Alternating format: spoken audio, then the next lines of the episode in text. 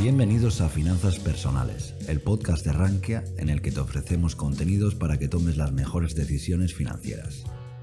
No olvides que puedes seguirnos a través de estas plataformas o a través de nuestro blog, en el que publicamos todas nuestras novedades y que puedes encontrar en la descripción.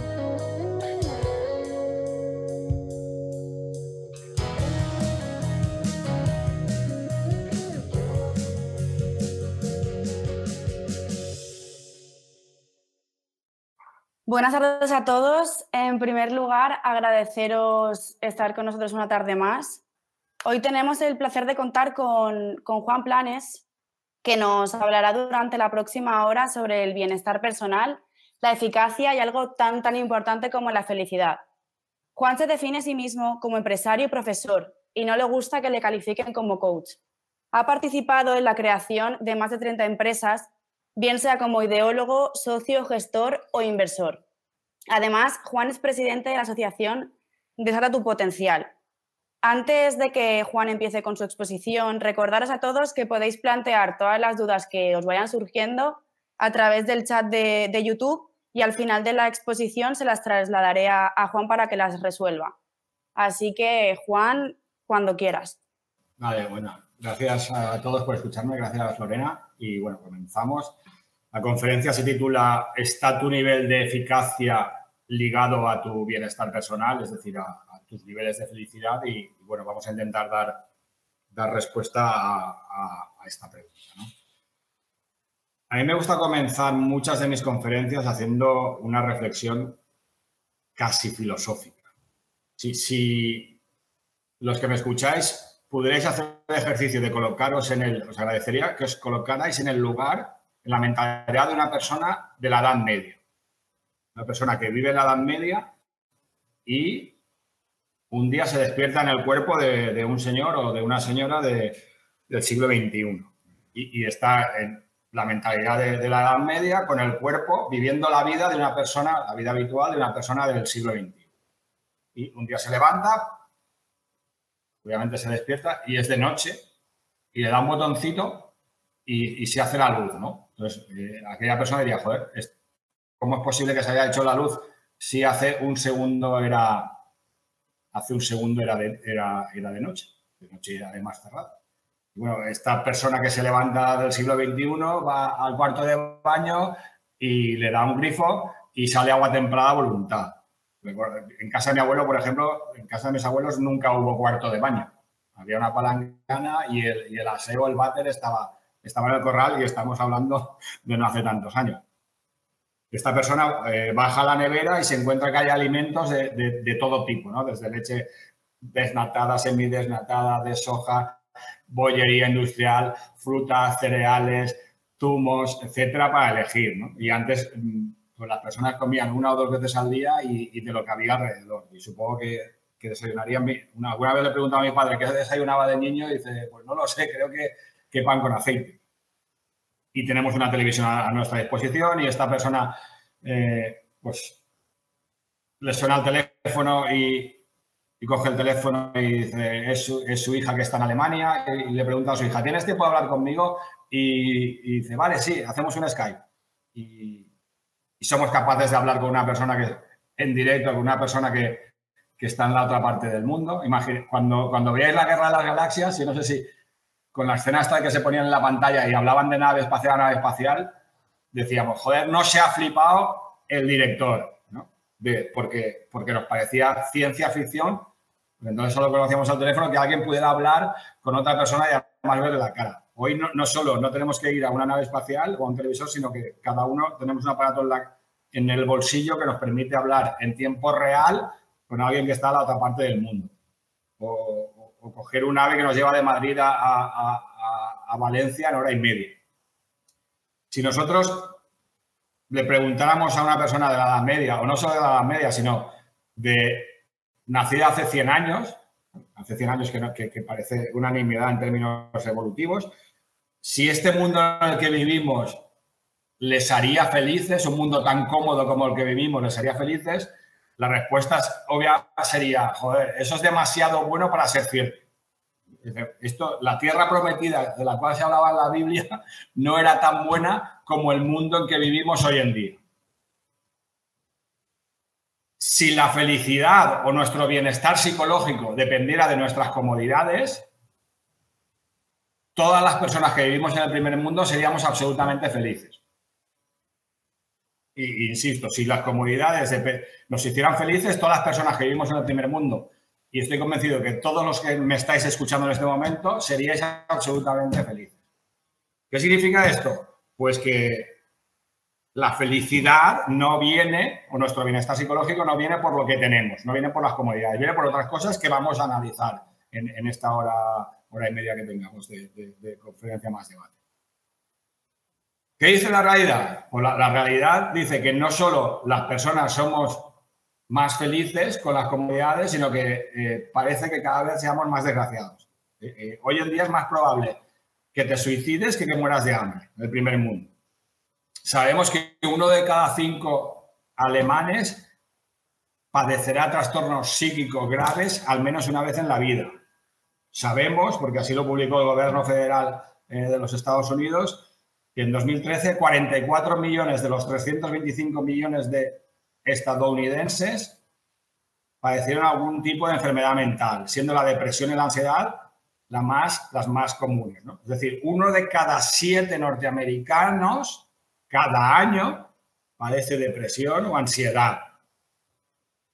Si buscamos la felicidad o el bienestar, yo entiendo que, que conviene, si vamos a compartir una hora juntos, que, que, compartamos la definición de felicidad. Hay, hay, dos dimensiones de la felicidad, una que llamamos hedónica y otra que llamamos eudemónica, y ahora hablaremos de ella.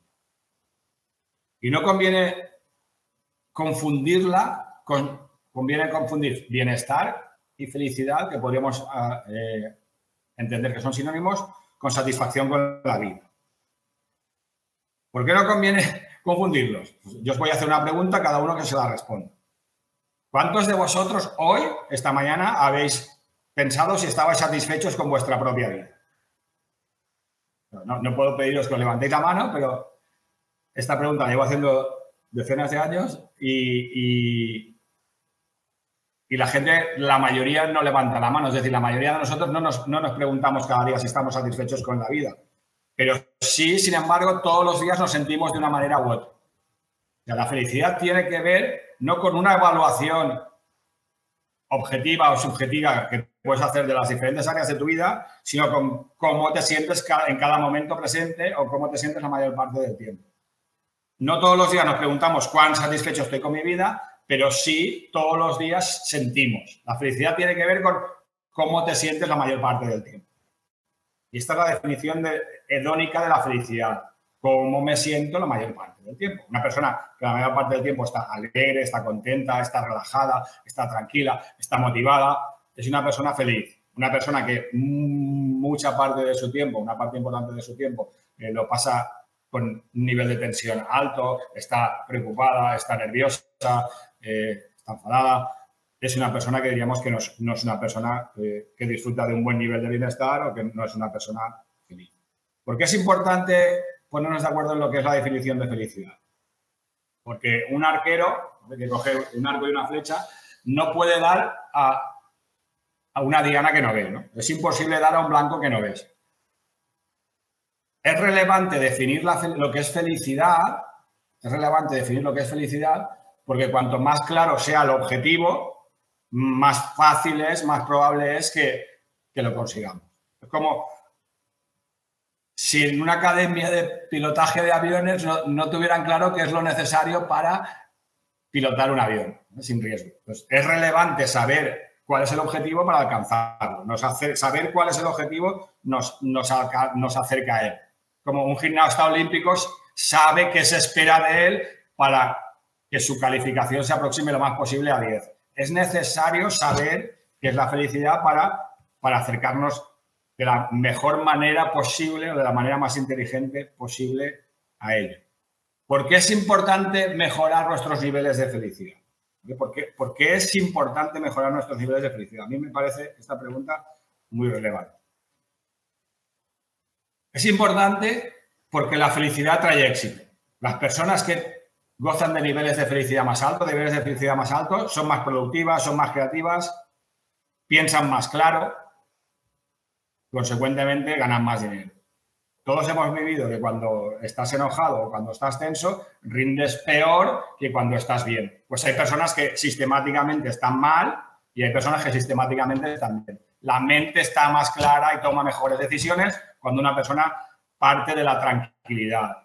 Cuando uno está sereno, cuando uno está tranquilo, calmado, su mente funciona mucho, mucho mejor. Cuando uno está enojado, nervioso, mm, triste, su mente toma peores decisiones. En el caso de, si estamos en, el mundo financiero, pues toma peores decisiones de, inversión. En el mundo de las relaciones tomas peores decisiones. Eh, con los demás, cuando estás mal, cuando no estás feliz, te llevas te llevas peor. Sabemos que a las personas felices les va mejor con los demás, disfrutan de mejores relaciones, pero además es que son mejores profesionales, son mejores, por ejemplo, líderes, son mejores vendedores.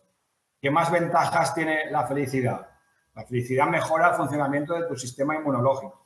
Sabemos que únicamente el 5% de las enfermedades aproximadamente tienen causa exclusivamente genética y que el otro 95% de las enfermedades que sufrimos a lo largo de la vida tienen mucho que ver con nuestro estilo de vida, es decir, mm, si eres, una vida sedentaria o haces mucho ejercicio, de cómo comes, y mucho que ver con tu estado emocional. Cuando emocionalmente estamos mal, nuestro sistema inmunológico funciona peor.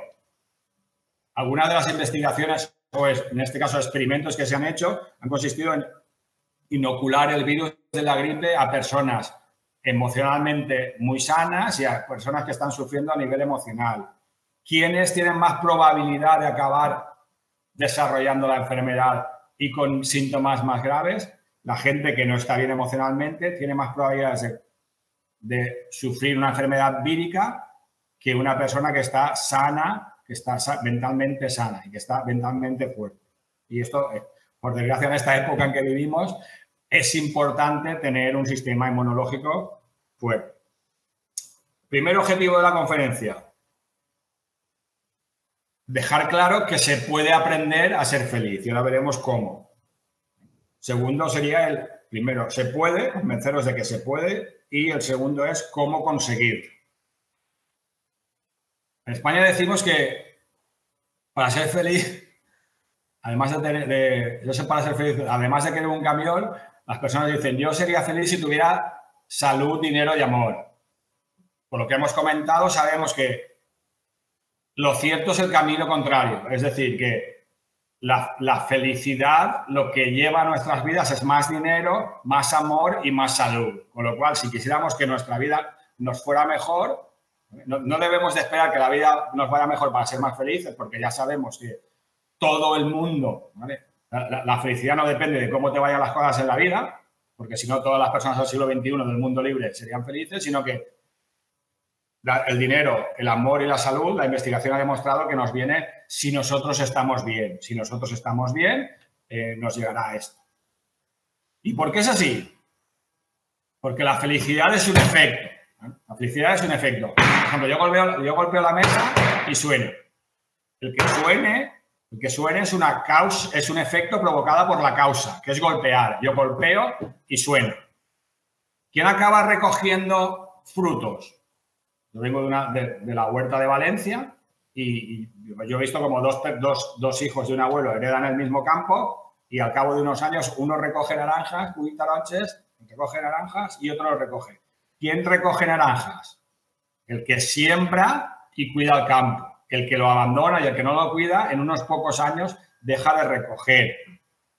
Y uno que recoge en la vida, uno recoge lo que siembra. Yo no conozco a nadie que plante peras y recoja manzanas. Es imposible plantar peras y recoger manzanas. Si tú vas al gimnasio tres veces por semana y te lo curras de verdad, es posible que tu cuerpo no esté más fuerte. O sea, si vas a la zona de los hierros, por ejemplo, y trabajas pesas, es posible que tu bíceps no crezca. ¿Alguien siente que su bíceps le tiene manía? A nadie nuestros bíceps les tienen manía, ni a nadie nuestros cuerpos nos tiene manía.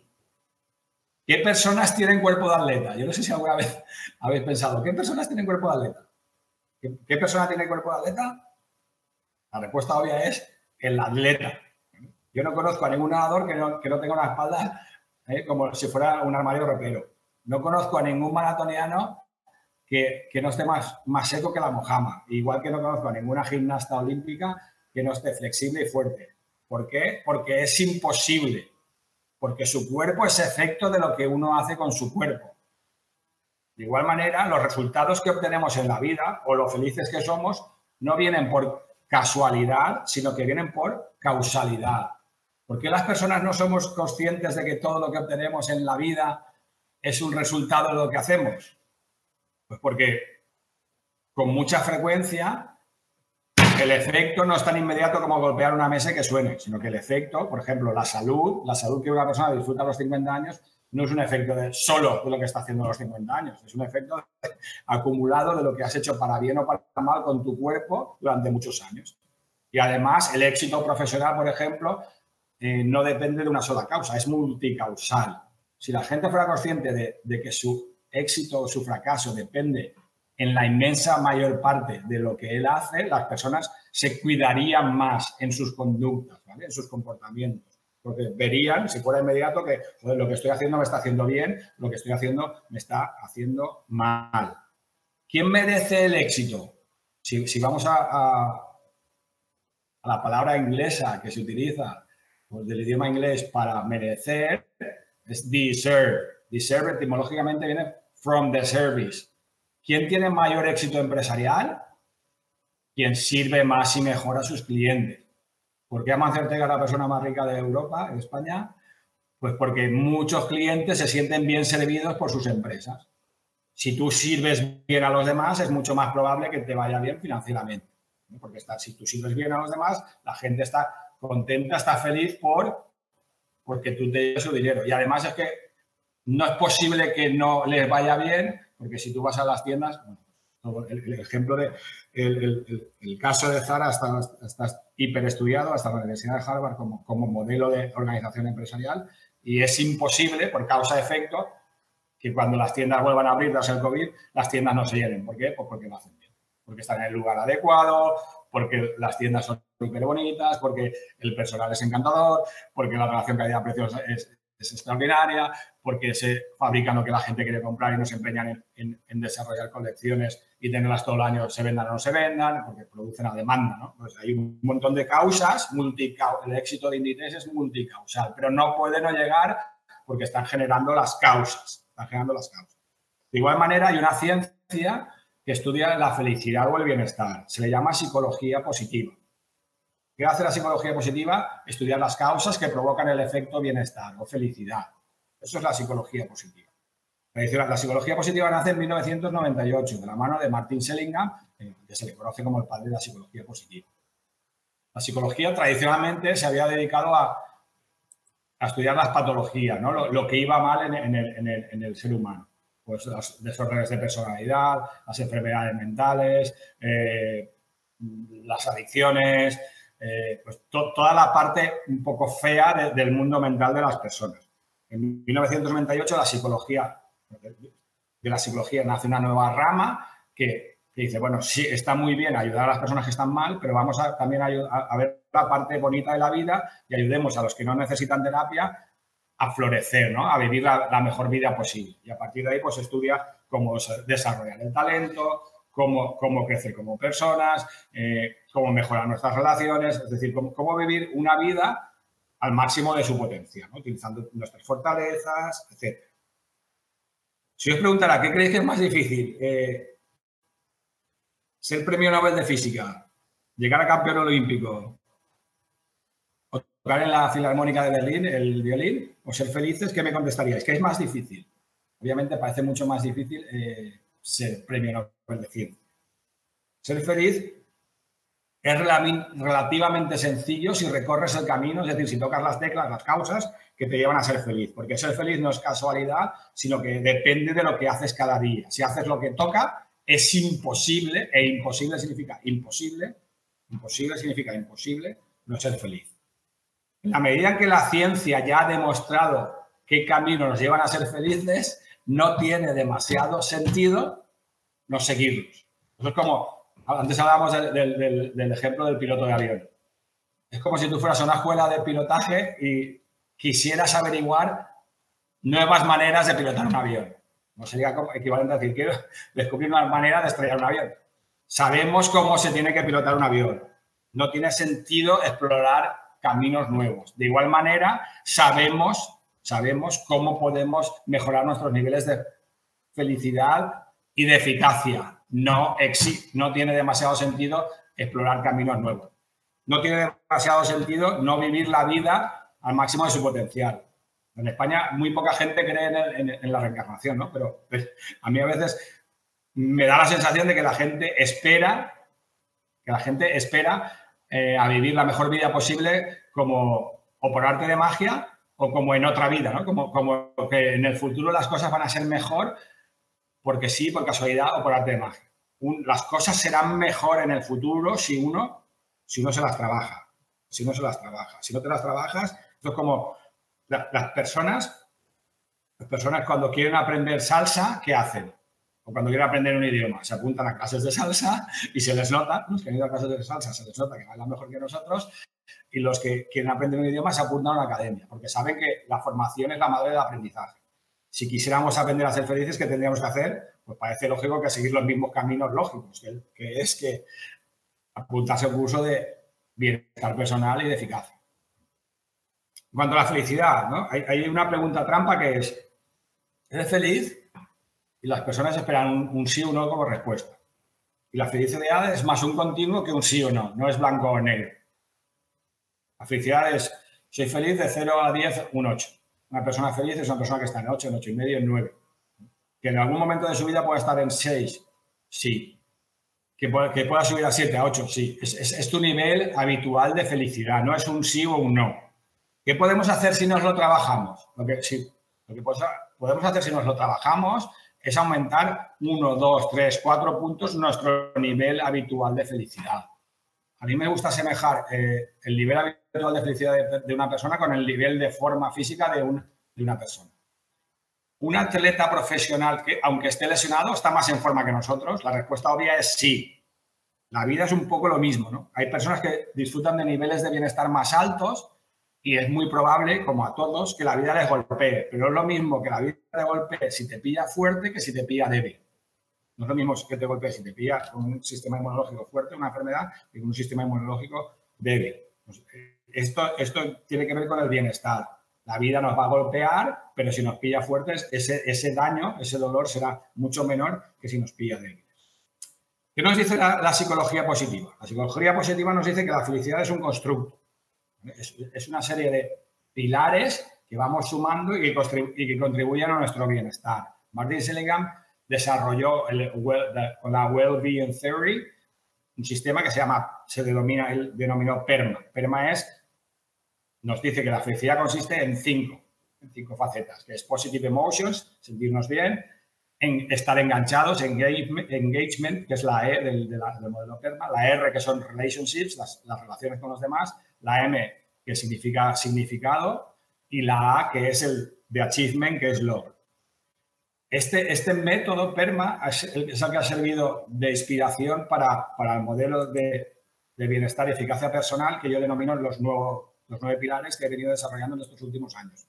Es lo mismo, pero más para, mi forma de verlo es más accionable, más entendible, más, más de, de receta que te dice cómo puedes mejorar estos esos cinco aspectos que, decía Martin Seligman. Cómo mejorar tus relaciones, cómo mejorar tus emociones, cómo estar más enganchado con lo que haces, cómo dar más significado a tu vida, cómo conseguir más, logros. Estos son los nueve pilares y lo que voy a hacer es hacer un, repaso de cada uno de, los nueve pilares. El primero de los pilares es la mente, cómo, cómo trabajamos con, con nuestra cabeza. Vamos a hacer un pequeño ejercicio, 30 segundos.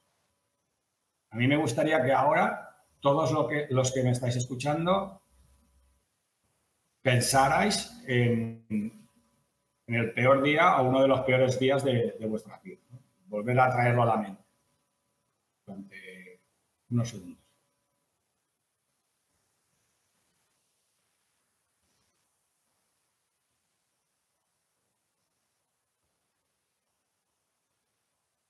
¿Vale? Salir de esa situación y ahora me gustaría que recordarais uno de los mejores días o noches, si fue noche, de, de vuestras vidas. Recordar durante unos 15 o 20 segundos uno de los de las grandes noches o grandes días de vuestra vida, de los grandes momentos.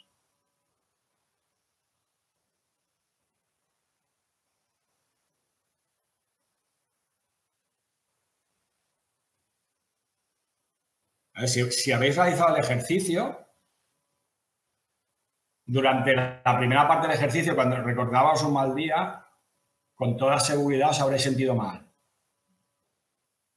En la segunda parte del ejercicio, cuando recordábamos un gran día, os habréis sentido bien. ¿Qué significa esto? ¿Qué, qué debemos aprender de este ejercicio? Que una persona se siente de una determinada manera en función no de lo que le sucede o de lo que pueda sucederle un día o le sucedió ayer, sino de lo que tiene en la cabeza en cada momento presente. Si, lo que, si pensamos bonito, si, pensamos, si, nuestra vida está llena de pensamientos optimistas o positivos, nos sentiremos bien la mayor parte del tiempo. Si en lo que hay en nuestra cabeza es preocupación o arrepentimiento, lo que habrá es, es, es tristeza, es depresión, es ansiedad. Lo que pensamos determina cómo nos sentimos. La cabeza determina cómo nos sentimos aquí. Cabeza y corazón van unidos. ¿Qué más sabemos? La mayoría de las personas, el 50% del tiempo, está dispersa. Que, de media, de hecho, las personas estamos el 50%, hay quien no, y hay quien está más del 50%, pero de media las personas estamos aproximadamente el 50% del tiempo, el 50% del tiempo pensando en una cosa diferente a la que estamos haciendo. ¿Y qué más ha descubierto la investigación? Que las personas que pasan más tiempo atentos a lo que sucede en sus morros son más felices que las que pasan más tiempo pensando. Es decir, que pensar en el futuro o en el pasado suele ser malo para, para, nuestros niveles de felicidad. Las personas que se concentran más en el trabajo son más felices que las que no se concentran. Tiene mucho que ver con que cuando estás haciendo algo que te gusta, obviamente estás más presente que cuando estás haciendo algo que, que no te gusta. Curiosamente, la investigación ha concluido que las personas, en el momento que más tiempo pasan pensando en otra cosa que no es lo que tienen delante de sus morros, es en el trabajo. Es decir, que la mayor parte de nuestros compañeros, eh, su cabeza no está donde tiene que estar. Y eso, por una parte, disminuye sus niveles de productividad y, por otra parte, eh, lógicamente, según la investigación, y lo que parece coherente, es que eh, sean menos felices. ¿Por qué los niños son más felices que los adultos? Porque viven más aquí y ahora. ¿Por qué los ancianos recuperan los niveles de felicidad que perdieron de adultos? De media más los ancianos son más felices que los adultos y los que más felices son los niños porque viven más aquí y ahora. la persona que es muy mayor ya no, ya no si se pone a pensar en el futuro, no le va a molar lo que le va a llegar, con lo cual aprenden, redescubren el niño interior y vuelven a estar aquí y ahora. Y el niño lo que hace es, aunque por la noche vaya a pasar miedo cuando su padre o su madre apague, apague la luz, el niño durante el día no se amarga el día pensando en lo que le va a suceder a la noche. Los adultos muchas veces nos, nos amargamos nuestro día pensando en lo que puede pasar la semana que viene o mañana. Con lo cual, trabajar la mente, trabajar el pilar de la mente, pues se puede hacer, al final es, ¿qué ejercicios puedo hacer para estar más mindful, estar más concentrado? Y hay un montón de prácticas diseñadas para que cada vez más aprendamos a estar concentrados. Podemos practicar o realizar prácticas meditativas. Si tuviéramos que elegir de todas las prácticas una que puede incrementar nuestros niveles de bienestar, si voy a elegir solo única, una, solo una, sería la práctica meditativa. ¿Qué problema tiene la práctica meditativa? Que muchas personas nos enseñan solo una única manera de meditar y si no nos gusta o no se acopla a nuestra naturaleza, abandonamos la práctica. Lo que una persona, yo sugiero que haga es que descubra diferentes maneras de realizar práctica meditativa porque seguro, esto es un poco como los deportes. Hay, deportes que, que nos van más a, nuestra forma de ser y al final son a los que acabas enganchándote y otros deportes que no nos acaban enganchando. Si solo se nos enseña una, manera de práctica meditativa, muy probable que esa no nos guste y abandonemos la práctica. Bueno, en, mi programa lo que hemos hecho es diseñar o presentar diferentes maneras de, realizar práctica meditativa para que las personas acaben encontrando aquella que se acopla mejor. ¿Cómo más podemos trabajar el, el pilar de la mente? La persona con la que más hablamos a lo largo de nuestra vida somos nosotros mismos, es aprender a hablarnos bonito. ¿Cómo más podemos trabajar el pilar de la mente? Disminuyendo el nivel de pensamiento. ¿Cómo más? Con técnicas de terapia conductual cognitiva. Hay un montón de maneras que hacen que unas personas tengan mentes más sanas, más fuertes.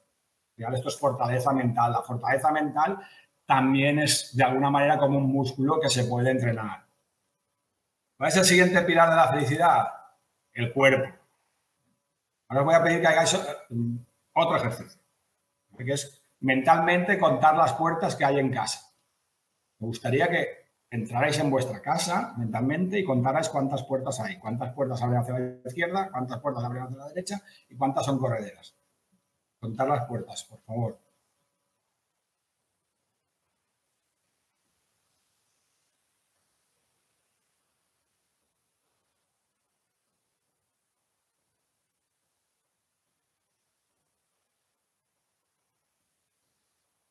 Vale, ahora vamos a elegir otra casa, vamos a elegir otra casa que conozcamos bien y la vamos a repasar mentalmente.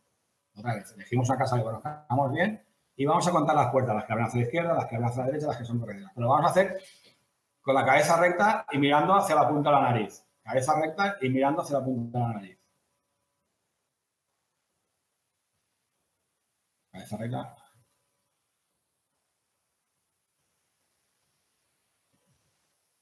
Entiendo que a todos se os ha hecho más difícil contar puertas. ¿Por qué se hace difícil contar puertas? Porque las personas para visualizar, las personas para visualizar necesitamos mirar hacia arriba. De forma inconsciente miramos hacia arriba. Las personas para pensar, de forma inconsciente miramos hacia abajo. Con lo cual, si la depresión o la ansiedad viene por el pensamiento, nosotros a través de lo que hacemos con el cuerpo podemos influir en nuestros programas mentales. ¿Cómo camina un legionario? Todos hemos visto caminar a un legionario. Los legionarios en los desfiles militares salen más tarde que el resto de cuerpos del ejército porque caminan a 180 pasos por segundo. Los demás caminan a 140 pasos por segundo. ¿Cómo camina un legionario? Pecho afuera, mirada frente. ¿Por qué se adopta una postura marcial en el ejército? Porque sabemos que la postura que adoptamos influye en cómo nos sentimos. Amy Cuddy, psicóloga social de la Harvard Business School, realizó el siguiente experimento. Pidió a la gente que a las personas que participan en el experimento que durante dos minutos adoptaran posturas poderosas, es decir, que caminaran como un legionario, que se sentaran así, estoy con los pies así, en una mesa, que se pusieran así, adoptando posturas de poder, poderosas. Normalmente es mirando hacia arriba, pecho fuera, posturas abiertas. Después de solo dos minutos, tomó muestras de saliva antes y después de esos dos minutos. En solo dos minutos, los niveles de testosterona de estos participantes aumentaron un 20% y los niveles de cortisol, que es la hormona asociada al estrés, disminuyeron en un 10%. Y hizo lo contrario a otras personas, a otros participantes, les, les pidió que durante dos minutos adoptaran posturas no poderosas, es decir, como camina un deprimido. Cerradas, mira hacia abajo, etc. Y a los dos minutos volví a tomar una muestra de saliva de las mismas personas. Sus niveles de testosterona, lo que nos da fuerza, se disminuyeron un 25%. Y sus niveles de cortisol, el cortisol aparte de hacernos sentir mal, hace que la cabeza funcione peor, aumentaron un 15%. Eso en solo dos minutos. Imagínate una persona que camina toda la vida como un legionario o que camina toda la vida como un depresivo cambias completamente la bioquímica y cómo te sientes y los recursos, no solo físicos, sino mentales, que tienes a tu disposición. ¿Cómo más se ha demostrado que el cuerpo influye en cómo funciona nuestra cabecita y en lo, felices que podemos ser? Estamos hablando de, el título de la conferencia era aumentar nuestro bienestar y nuestra eficacia. Vamos a ver cómo el deporte puede aumentar nuestros niveles de felicidad y de eficacia. La primera investigación que llamó la atención de la psicología se realizó en 1999. Se le pidió a un grupo de personas que realizaran ejercicio aeróbico durante cuatro meses, tres veces por semana, correr, nadar, ejercicio aeróbico sin demasiada intensidad. Descubrieron que esas personas redujeron la ansiedad o el estrés con la misma efectividad que se hubieran tomado antidepresivos, en aquel caso Zoloft. Es decir, si queremos salir de la ansiedad o la depresión, tan efectivo es la bioquímica artificial, la médica, como hacer ejercicio. Pero ¿qué más sabemos del deporte? Del deporte sabemos que hay una correlación entre nivel de forma física y notas en matemáticas. Si eres muy burro, pues supongo que, pusiste muy en forma, no sacarás buenas notas, pero en una muestra amplia de niños y niñas, sabemos que aquellos que están en más forma física obtienen sistemáticamente mejores calificaciones en matemáticas. ¿Qué más sabemos? Se, se, aplicó en el distrito de Naperville, en Estados Unidos, se, transformó por completo la, asignatura de educación física y en vez de practicar deporte lo que hacían era mejorar los niveles de fitness. Todos los días daban clase de fitness para esos alumnos. Esos alumnos luego participaron en lo que serían como las Olimpiadas de Pisa, eh, se hicieron investigaciones. Y si hubieran representado a un país, hubiera sido el país número uno del mundo en ciencias y el sexto en matemáticas, solo por detrás de los países asiáticos. Es decir, sabemos que hacer ejercicio no solo nos hace más felices, como hemos visto en la primera investigación, sino que hacer ejercicio nos hace más productivos y más inteligentes. Nuestra cabecita funciona muchísimo mejor. ¿Cómo más podemos trabajar el, pilar del cuerpo? Pues bueno, hay un montón de investigación que, he revisado y que comparto en mi curso acerca de cómo podemos vivir más años. Pero no vivir más años sin, salud, sino vivir más años estando fuerte. Y cada vez hay más evidencias de cómo podemos llegar a, a conseguir. Por ejemplo, ya sabemos que el ejercicio aeróbico nos hace más felices, que el ejercicio de fuerza nos hace más longevos y que los estiramientos nos hacen más sanos. Entonces, cada vez hay más, más, más investigación sobre cómo tenemos que comer, sobre cómo podemos liberarnos del hambre físico, del hambre emocional y solo comer cuando tengamos hambre física, etcétera. ¿Cuál es el tercer pilar de la felicidad? El pilar de la felicidad es el entorno. Sabemos que el entorno nos influye en nuestro rendimiento, en nuestras relaciones, incluso en nuestra salud. Os voy a pedir que os imaginéis algo. Imaginaos que alquiláis una habitación de hotel, reserváis una habitación de hotel y llegáis al hotel y os entra una habitación que está con la cama deshecha, todo desordenado y sucio. ¿Aceptarías dormir en esa habitación del hotel? La respuesta obvia es no no porque no nos sentiríamos bien. Lo que no aceptamos en un hotel, sin embargo, muchísimas personas lo aceptan en su casa cada día. Lo aceptan en su casa cada día sin ser conscientes de que una casa desorganizada y sucia influye en sus niveles de bienestar psicológico, influye en sus niveles, eh, influye, en sus niveles de inteligencia eh, o de productividad, lo voy a decir así, porque no sería correcto decir inteligencia, y, que incluso influye en sus relaciones. ¿Qué sabemos? Pues que el entorno influye en que las personas, un entorno limpio hace que las personas sean eh, más limpias. Parece obvio, pero si queremos que la gente eh, sea más limpia, un español que va a Suiza tira menos papeles al suelo que un español que, camina por su, por su ciudad. Sabemos que los entornos ordenados y limpios hacen que las personas tengan comportamientos más éticos y también sabemos que un entorno ordenado, una mesa eh, sin papeles, hace que seamos más productivos. Pero ¿qué más sabemos acerca del entorno? Sabemos que, por ejemplo, que estar en contacto con la naturaleza hace que nos recuperemos mejor las enfermedades. la, primera investigación que, nos sorprendió fue una que se realizó observando en, un hospital cómo se recuperaban las personas que tenían vistas a un entorno natural, a un bosque, y las personas que tenían vistas a, a ladrillo y cemento pues concluyeron que las personas que tenían vistas más agradables eh, se recuperaban mejor. No, parece casualidad que los primeros balnearios, hospitales, los primeros hospitales sean como balnearios, que estaban en la, naturaleza. ¿Qué más sabemos del entorno? Porque la música, escuchar música nos hace más felices. También sabemos que determinado tipo de música mejora eh, nuestra capacidad cognitiva. Entonces, al final, el entorno por ejemplo, la belleza nos hace sentir mejor ya sabemos que si nos sentimos mejor somos más productivos y más felices. Sabemos que el, silencio nos hace bien. Sabemos que las noticias nos saben mal, científicamente demostrado. Sabemos que el uso de las redes sociales tampoco nos hace demasiado bien. Entonces, al final, el entorno nos influye. Aquí hay, como una triada que es mente, cuerpo, entorno, unos influyéndose a los otros. Y sería como los pilares básicos de la felicidad. El cuarto pilar de la felicidad sería la sabiduría. Lao Tse, el, gran maestro taoísta, decía, conocer a otros es inteligencia, conocerte a ti mismo es sabiduría.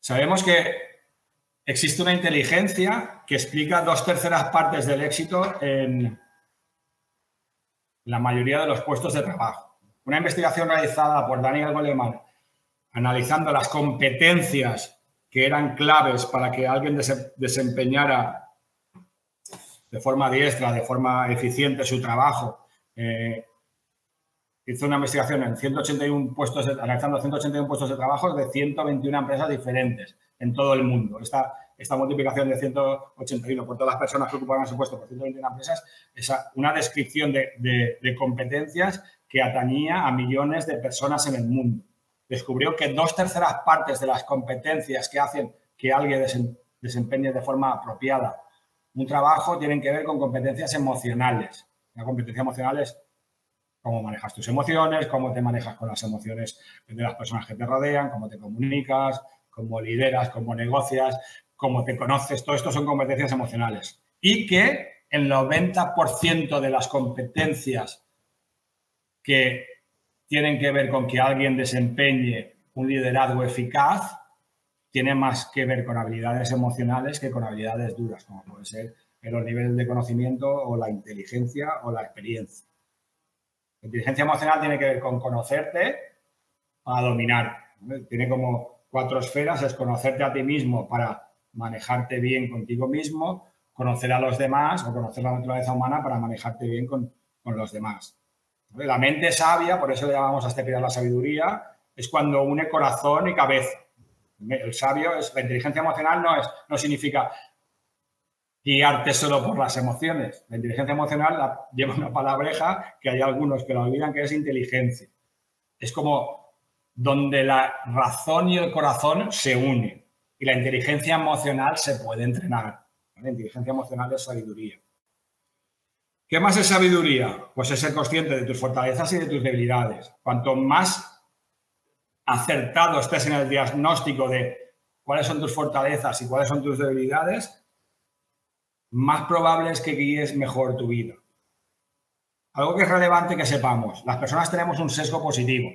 ¿Qué significa que tenemos un sesgo positivo? Pues esta, ayer me llamó, me manda, mando test de felicidad a, mi gente, me manda un test de felicidad eh, y estaba en nueve la, persona, mi, amiga. Y digo, joder, es que tienes un sesgo positivo. Las personas tenemos este sesgo positivo. Es decir, nos creemos mejores de lo que somos. Y esta, esto se ha demostrado eh, en numerosas investigaciones científicas y yo lo vengo demostrando en mi trabajo con ejecutivos eh, durante, durante 20 años. Cada vez que hacemos un test de 360 grados, comprobamos que las personas se valoran a sí mismas mejor que los, que los demás les valoran a, ellos mismos. ¿Y por qué es importante acertar o realizar test objetivos? Que es lo que proponemos en el programa. Porque cuanto más acertado es mejor dirigirás tu vida. Para, para, si tú eres inútil y no lo sabes, es muy probable que tomes peores decisiones. Esto es como tú crees que eres bueno jugando yo recuerdo de pequeñitos que nos creíamos unos fenómenos jugando voleibol hasta que nos encontramos a una persona, a un equipo que realmente era bueno jugando voleibol y la realidad nos puso en el sitio. Con lo cual es importante tener una idea acertada de nosotros mismos para conocer nuestras fortalezas, apoyarnos en ellas y o mejorarlas y ayudar a otros, a encontrar a otros que nos ayuden a sobrevivir a, nuestras debilidades. Es, ¿Por qué es importante el conocimiento? Por ejemplo, los conocimientos financieros. Hay un test súper sencillo de, de, inteligencia financiera que hace el TIAA Institute que concluyó, ¿vale? Es, una test, es, un, test relativamente sencillo. El 59%, los que ganan más de 100.000 dólares, contestan bien el 59% de las preguntas. Sin embargo, los que ganan menos de 25.000 dólares solo contestan bien el, 34% de las preguntas. Es decir, el que gana más contesta más del doble de, preguntas bien que el que gana menos. Pero los que, los que contestan más de el 75% de las preguntas bien es gente que gana de media más de 100.000 más de 100.000 euros. Es decir, que el conocimiento financiero te acerca a la maestría en las finanzas y de la misma manera el conocimiento en eficacia y en felicidad te acercaría a la eficacia y a la felicidad. Parece algo lógico, que cuanto más sepas, cuanto más sepas, eh, más feliz seas. Igual que cuanto más sepas de finanzas, más dinero ganas. El quinto pilar, el logro. ¿Quién llegaría antes a Roma? Imaginaos que salimos del puerto de Valencia con rumbo a Civitavecchia y elegimos dos estrategias. Una, todos los caminos llevan a Roma. Dos, compás, carta náutica y rumbo a Roma. ¿Quién va a llegar antes a Roma? Obviamente el que ponga rumbo a Roma. Si queremos construir una casa o un hotel, ¿a quién es el primer profesional que llamamos? Obviamente llamamos al arquitecto, porque sabemos que la casa o el hotel acabará pareciéndose a los planos. Si en los planos pone que hay cuatro habitaciones, saldrán cuatro habitaciones. Si las diseñamos luminosas, saldrán luminosas. Si salen con materiales, si diseñamos con materiales caídos, saldrá con materiales caídos. La casa acaba pareciéndose a los planos. Lo que sabemos y, hemos descubierto a través de la investigación es que las personas que se planifican su vida viven mejores vidas, viven vidas más satisfactorias. Con lo cual, si quieres llegar a Roma, no parece muy inteligente pensar que todos los caminos llegan a Roma. Si quieres vivir una vida 10, no parece muy inteligente que la vida 10 llegará porque todos los caminos llevan a una vida 10. Si quieres vivir una vida del sueño o vivir una vida al máximo de su potencial, lo lógico es que diseñes un plan para alcanzar esa vida del sueño, esa vida que deseas vivir y que mereces vivir. Y al final hay que, diseñar, hay que contratar a un arquitecto. En este caso, no vas a hacer ninguna obra más importante en tu vida que de tu propia vida. Y lamentablemente no puedes, encontrar a alguien que te asesore a ser arquitecto, pero tú has de ser el arquitecto de tu vida. El logro, el mero hecho de tener objetivos ya nos hace felices. Punset decía, la felicidad está en la antesala de la felicidad. Y ponía el ejemplo a, su perrita. Dice, yo cuando llego al chalet, la perrita mueve la colita de contenta porque sabe que va a tener agua limpia y comida. Y se pone súper contenta, súper contenta, súper contenta, mueve la colita, la colita, la colita, ¡boom! Hasta que da el primer bocado. Y en el momento que da el primer bocado, la euforia desaparece. Las personas somos un poco parecidas, ¿no? Es, la felicidad en muchas ocasiones está en la antesala de la felicidad, en el preludio, en la ilusión de que vamos a conseguir algo.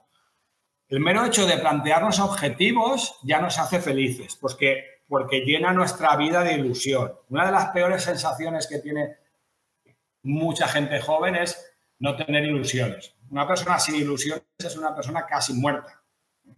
La felicidad nos pone en el camino a la felicidad. La antesala de la felicidad nos pone en el camino de la felicidad. Tener metas, tener objetivos, tener ilusiones, nos hace vivir cada día de una manera más alegre. Más alegre.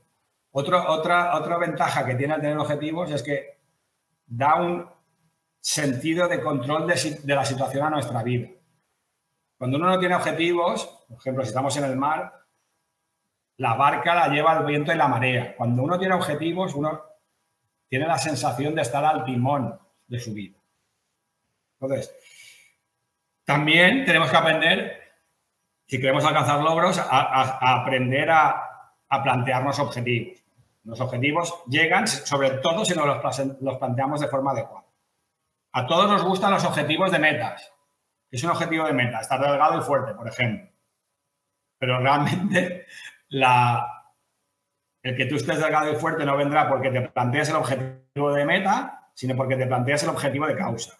¿Y cuál es el objetivo de causa? Comer mejor y hacer más ejercicio. Las personas tenemos que aprender a crear planes planteando objetivos de causa. Yo he visto como el auto-coaching ha hecho milagros a lo largo de, yo llevo 20 años dando, dando formación y, preparando a la gente para que se haga auto-coaching. El otro día estaba con dos, de, dos que se han convertido en amigos, que eran yo los conocí siendo pequeños saltamontes. pequeños saltamontes son eh, como yo llamo a mis alumnos. Y estos llevan haciendo ese auto-coaching seis años. Otro día estuve haciendo con uno y dice, estoy a punto de vender, incluso en esta época, mi empresa por 6 millones de euros. Es una startup tecnológica. Eh, el autocoaching ha hecho milagro por los dos. Cada 15 días quedan y se repasan los objetivos. Claro, con una metodología que funciona. Si lo haces con una metodología, es muy poco probable que no alcances los objetivos que te plantees. Sexto pilar, el disfrute. ¿Qué es el disfrute? Pues el disfrute es eh, divertirse. Divertirse tanto en el trabajo como en la vida. ¿Cómo nos podemos divertir en el trabajo? Pues todos nos hemos divertido en el trabajo cuando acometemos determinado tipo de tareas. Todos hemos vivido momentos estudiando, trabajando, en que te involucras tanto con una tarea que parece que el tiempo desaparece y tú das lo mejor de ti mismo sin ser consciente de que estás dando lo mejor de ti mismo. Es como cuando se te hacen las 3 de la mañana, te pones a, estudiar a las 8 o las 9, ¡boom! Se te hacen las 3 y no te has dado cuenta. Cuando estás haciendo algún tipo de análisis, si eres un friki de la Excel y te pones a hacer cálculos, eh, no sé, haciendo, normalmente esto será cuando haces cosas que te apasionan, pero también hay otras condiciones que conviene que se den o que conviene provocar. Uno solo da lo mejor de sí mismo cuando es necesario dar lo mejor de sí mismo, con lo cual tiene que plantearse objetivos que sean retos. Cuando hacemos algo que nos, que nos resulta demasiado o relativamente sencillo, no damos lo mejor de nosotros mismos, y eso no sería ni grave, pero lo peor es que ni lo disfrutamos. O sea, uno disfruta cuando hay un equilibrio entre domino esto y es un reto. Buscar ese tipo de equilibrios entre siento que soy capaz de hacerlo, pero me supone dar lo mejor de mí mismo, ahí es cuando aparece la magia.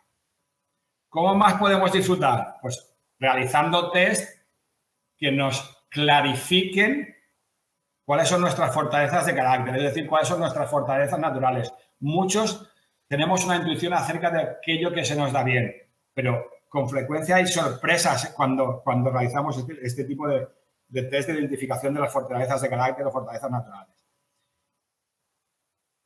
¿Qué mola de descubrir las fortalezas naturales?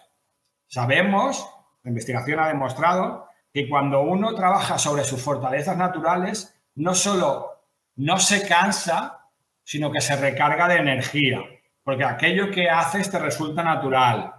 No solo eres bueno haciéndolo, sino que te resulta natural y puedes estar haciéndolo durante horas, durante días o durante años sin que te canse.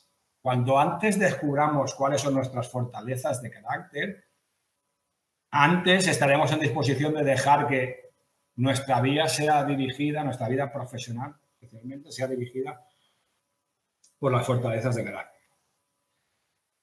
El disfrute también es disfrutar de la vida. Soy de los pocos psicólogos positivos que anima a la gente a que se divierta mucho. Me parece lo más obvio de la, vida, o sea, de decir, que la felicidad va unida al disfrute, pues bueno, planifiquemos momentos de disfrute. No es fácil encontrar libros de psicología o incluso en desarrollo personal que, animen a la gente a divertirse, cuando yo entiendo que, divertirse es parte de la vida o parte fundamental de la vida. El séptimo pilar es tu gente un estudio de la Universidad de Harvard que se lleva realizando 80 años, se llama The Grant and Study, que ha, venido siguiendo la vida de, las personas durante 75 años y ha llegado a una gran conclusión. Si, hubiera que, elegir un único factor que determinara el bienestar psicológico de las personas, sería la calidad de, sus relaciones con las personas eh, más cercanas.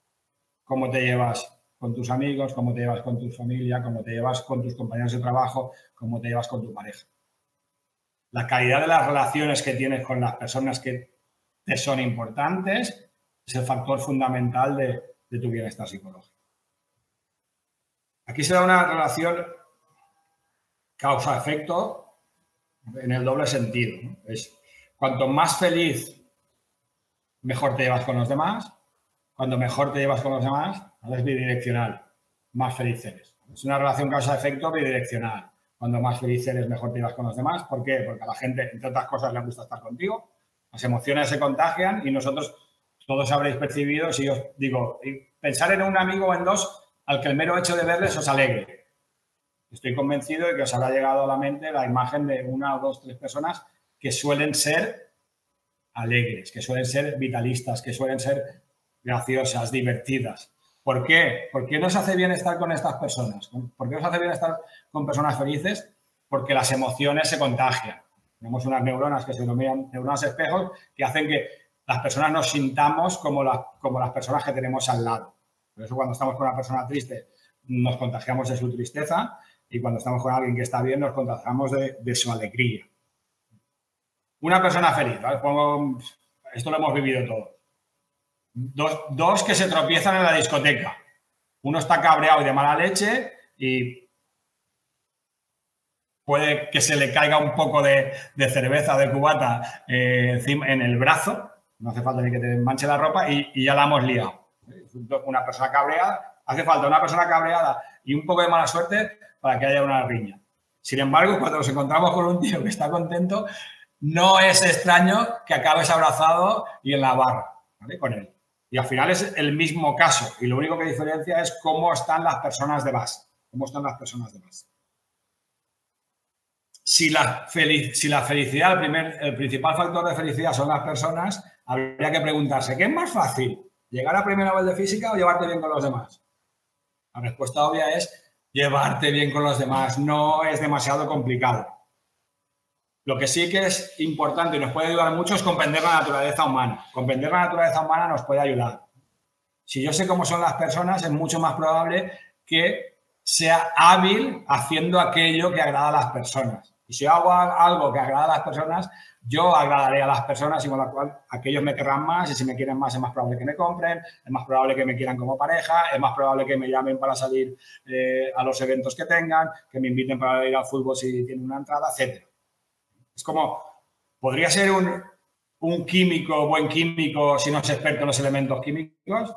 Uno no puede ser buen químico si no es experto en elementos químicos. Pues uno no puede ser una persona hábil con las demás, con los demás, con las relaciones, si no es experto en cómo somos las personas. Entonces, al final hay un montón de estrategias bien identificadas que nos ayudan a, a llevarnos mejor con los demás, ¿no? Por ejemplo, a mostrarte en desacuerdo con otros sin ser desagradable. hay lo que llamamos comunicación no violenta. Eh, hacer sentir al otro como si fuera la única persona que existe en el mundo, ¿no? El mindful listening. Eh, sabemos qué hacen las parejas que se llevan mejor, ¿no? Las parejas felices están muy identificados qué patrones de conducta tienen. También sabemos, por si alguno no tiene pareja, que tienes que buscar una pareja para que la relación para que la relación funcione, ¿no? para que nazca con, buenos cimientos.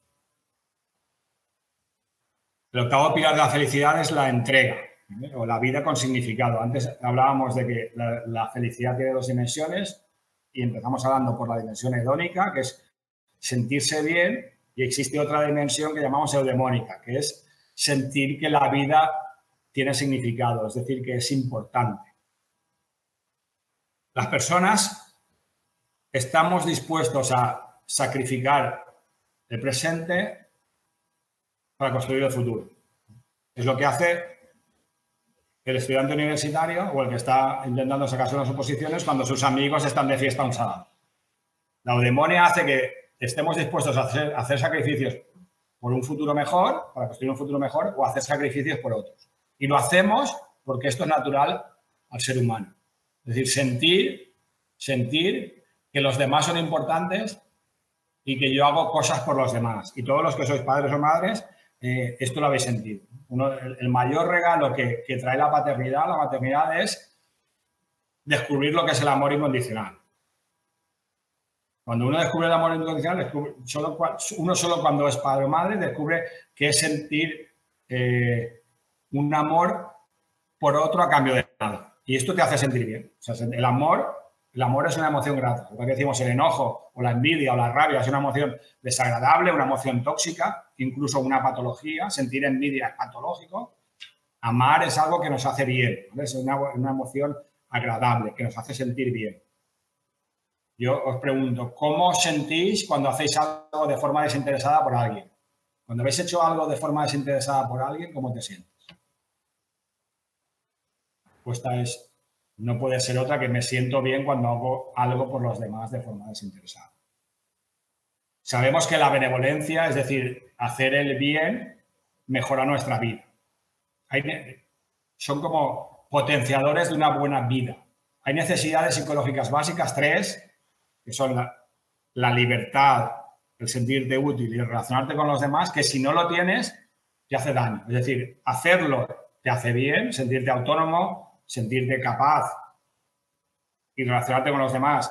Si lo, si lo haces, te hace bien y si no lo tienes, te hace mal. Por ejemplo, muchas de, esta pandemia va a haber bastante más patologías emocionales o depresión, ansiedad, etcétera, porque a la gente se, se nos ha privado la enfermedad de de tres de nuestras grandes necesidades o de las tres necesidades psicológicas básicas, que son la libertad, el sentirte útil y el sentirte eh, que puedes relacionarte con los demás o estar conectado a los demás. Sabemos que no hacer el bien no te hace daño, pero sí sabemos que hacer el bien te hace daño. ¿Qué más sabemos? Lo voy a hacer en, forma de pregunta. ¿Alguien de vosotros, tú, te has ido alguna vez sin pagar de un restaurante de un bar? Por una Coca-Cola, un café. Pensarlo. Espero que la mayoría no. Pero los que lo habéis hecho, probablemente recordáis aquel día o las veces que lo habéis hecho. ¿Por qué? Porque ser malo es malo. Eso lo llevas contigo para siempre. ¿no? Cuando alguien se porta mal, eso se lo lleva con él para siempre. Sabemos que mentir te hace daño, ¿no? Mentir hace daño al corazón y eso lo ha demostrado la investigación sabemos que ser malo es malo para tu nivel de felicidad. Os habréis ido sin pagando centenares de veces de un restaurante. Sin embargo, solo te acuerdas de aquella que te fuiste sin pagar. ¿Por qué? Porque sabes que estás haciendo algo mal. el, hacer el bien y no mirar a quién es un camino, es un camino sólido a la felicidad. Y el último pilar de la felicidad es el coraje. ¿El coraje qué es? Pues el coraje es vivir una vida sin miedos. La felicidad es la ausencia del miedo. Hay quien la define como la ausencia del miedo. Uno no es libre, podríamos llamarle coraje o podríamos llamarle libertad. Uno no es libre si, si siente miedo. Uno no es libre si siente miedo. La mayoría de los miedos que padecemos las personas son irracionales. Son miedos irracionales. Tememos que nos pasen cosas que sabemos que cuando nos pasa no son tan graves. ¿Cómo puedo liberarme del miedo irracional? Una, sabiendo que la mayoría de las desgracias de tu vida probablemente le llegan a, acontecer. Eh, yo, en mi caso, las mayores desgracias de mi vida nunca llegaron a acontecer. Pues cuando era adolescente, que si mi novieta se, quedaba, se había quedado, parecía que estaba en estado, tal. Sufrimos un montón y luego eh, la mayor desgracia de nuestra vida nunca sucedió que alguna, alguna vez no he dormido tranquilo pensando que me podía arruinar y, o perderlo todo y no ha pasado. la mayoría de las desgracias nunca llegan a suceder, pero el sufrimiento de pensar que te puede llegar la desgracia, eh, desde luego te lo hace pasar muy mal. Pero también podemos liberarnos del miedo sabiendo que tampoco es tan grave si aquello que creo que va a suceder sucede. Si yo os diera a elegir entre qué preferís que os suceda, que os toque la lotería o que os quedéis parapléjicos. Llamadme loco. Supongo que todos preferís que os toque la lotería. Pero ¿qué sabemos que sucede?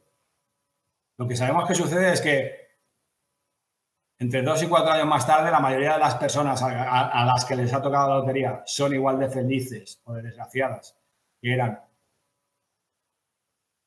antes de que les tocara la lotería y sabemos que aquellos que se quedaron parapléjicos son igual de felices o desgraciados que antes de que les tocara la lotería. Las circunstancias no nos afectan para bien ni para mal durante mucho tiempo. La circunstancia que te cases o la circunstancia de que te divorcies no nos afecta para bien más de dos, tres años. Si tú eras un soltero feliz, te casas y a los dos o tres años seguirás siendo un soltero, una persona, un casado, serás un casado feliz. Si eres un soltero desgraciado, te casas y seguirás siendo un casado desgraciado. Y lo contrario, ¿no? Al final muchas veces muchas personas tienen temor a las separaciones y luego se dan cuenta de que que tampoco es tan grave. La, vida, muchos conocemos a personas que lo han perdido todo económicamente y evidentemente han sufrido, pero luego dices, coño, han sabido, los ves bien, los ves tranquilos, los ves serenos. Todos hemos visto, hemos, conocemos a personas que han perdido seres queridos o nosotros los hemos perdido y nos ha dolido mucho, pero a los dos años, al año, a los tres años, has vuelto a tu nivel habitual de felicidad con cualquier tipo de pérdida. Entonces, el realismo ¿no? nos hace libres, el, realismo también nos hace, nos hace valientes. Entonces, como, como resumen final, las grandes ideas son mejorar nuestros niveles de bienestar, mejorar nuestra vida en, la medida en que trae efectos colaterales. Hemos hablado de nos trae más dinero, más amor, más salud. A ser feliz se aprende, se puede aprender y depende, nuestro nivel de bienestar depende de lo que hagamos. Si hacemos lo que toca, es imposible que nuestros niveles de felicidad y de eficacia no mejoren, porque son efectos de las causas que nosotros estamos provocando. Eso es como, como las grandes ideas de, de la conferencia.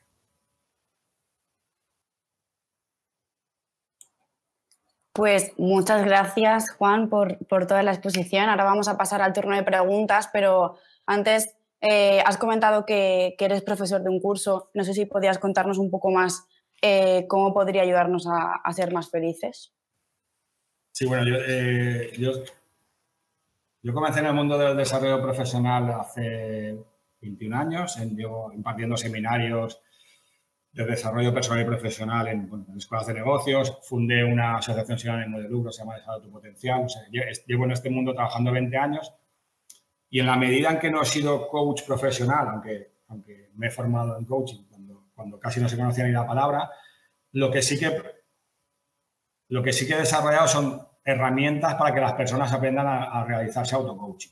Es como dar las pautas de trabajo para que uno vaya aplicando los pilares del bienestar a, a su vida, con seguimiento, con test medibles, con, con un montón de, al final, mi filosofía es no puedo transmitir nada que no esté demostrado científicamente, porque es algo que, me han enseñado en, la universidad, que no, podemos opinar, sino que tenemos que, proponer recetas que, estén basadas en evidencias científicas, que además coincide con, mi filosofía de vida. Lo, que se propone es un plan para que las personas mejoren sus niveles de bienestar y de eficacia, pues desde el nivel en el que se encuentran en este momento hasta, hasta el máximo posible. Todo dependerá de lo que se trabaje, de, que de lo que se lo trabajen. Y todo es a través de la construcción de hábitos. La ventaja de mi método, del método que he desarrollado, al no ser un investigador y ser un divulgador, normalmente los métodos que encuentras son, en el mercado son parciales. Si, uno es, muy, es un, gran investigador del mindfulness, pues te va a hablar del mindfulness como pata principal para la felicidad. Yo creo que cuanto más pilares eh, estén contribuyendo a construir una vida, a una mejor vida, una vida feliz, una vida que florece, más sólida será esa construcción y además eh, encontrarás pilares que recorrerlos serán más naturales a ti. Es como un poco, yo lo asemejo a, los estilos musicales. Pues hay estilos de música que van contigo y otros no.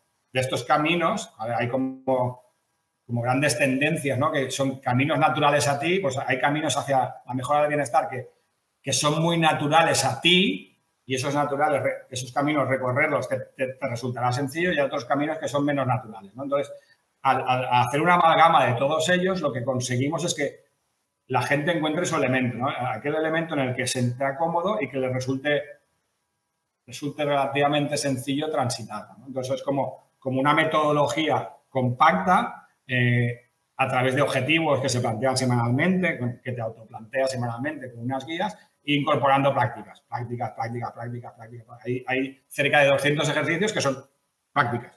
Entonces vas incorporando, las pruebas te gustan, se queda como hábito. ¿no? Es, un poco, es, un poco la filosofía de, del curso que se denomina Master Your Life, basado en los nueve pilares que hemos, que hemos revisado. Genial. Me gustaría destacar tres, tres partes de tu, de tu exposición, bueno, tres frases que me han que me las he apuntado que me han gustado. Aplicado a, la parte de Rankia, que ser más feliz te ayuda a tomar mejores decisiones. Eh, y el lema de Rankia es ayudamos a tomar mejores decisiones, así que, que bueno, es, es, un buen punto. Luego, por otro lado, tenía, eh, yo en el colegio nunca fui buena en educación física, en cambio sacaba muy, muy buenas notas en matemáticas, así que eso que has comentado de que aquellos que hacen más ejercicio son más, sacan mejores notas en matemáticas, en ese caso es la excepción que confirma la regla, ¿puede ser? a ver, que he, hablado, de, hecho he dicho, eh, a lo mejor el más, el, más, torpe en matemáticas es el que más forma está. Aquí siempre, cuando mm. hablamos de investigaciones, hablamos de, de, forma física. Hay de forma física, hablamos de, de medios. Ahí, vamos, hay centenares de investigaciones que, por ejemplo, frenamos el envejecimiento eh, haciendo ejercicio. Esto está más que demostrado. Eh, consolidamos las conexiones neuronales, que son los que nos hacen eh, inteligentes, haciendo ejercicio. los niveles de serotonina y de, endorfinas aumentan realizando ejercicio. Esto hace que nuestro cerebro funcione bien, pero desde luego que hay, por supuesto que hay excepciones a la regla. Imagínate lo buena que hubiera, lo buena que sido si, si hubieras hecho ejercicio.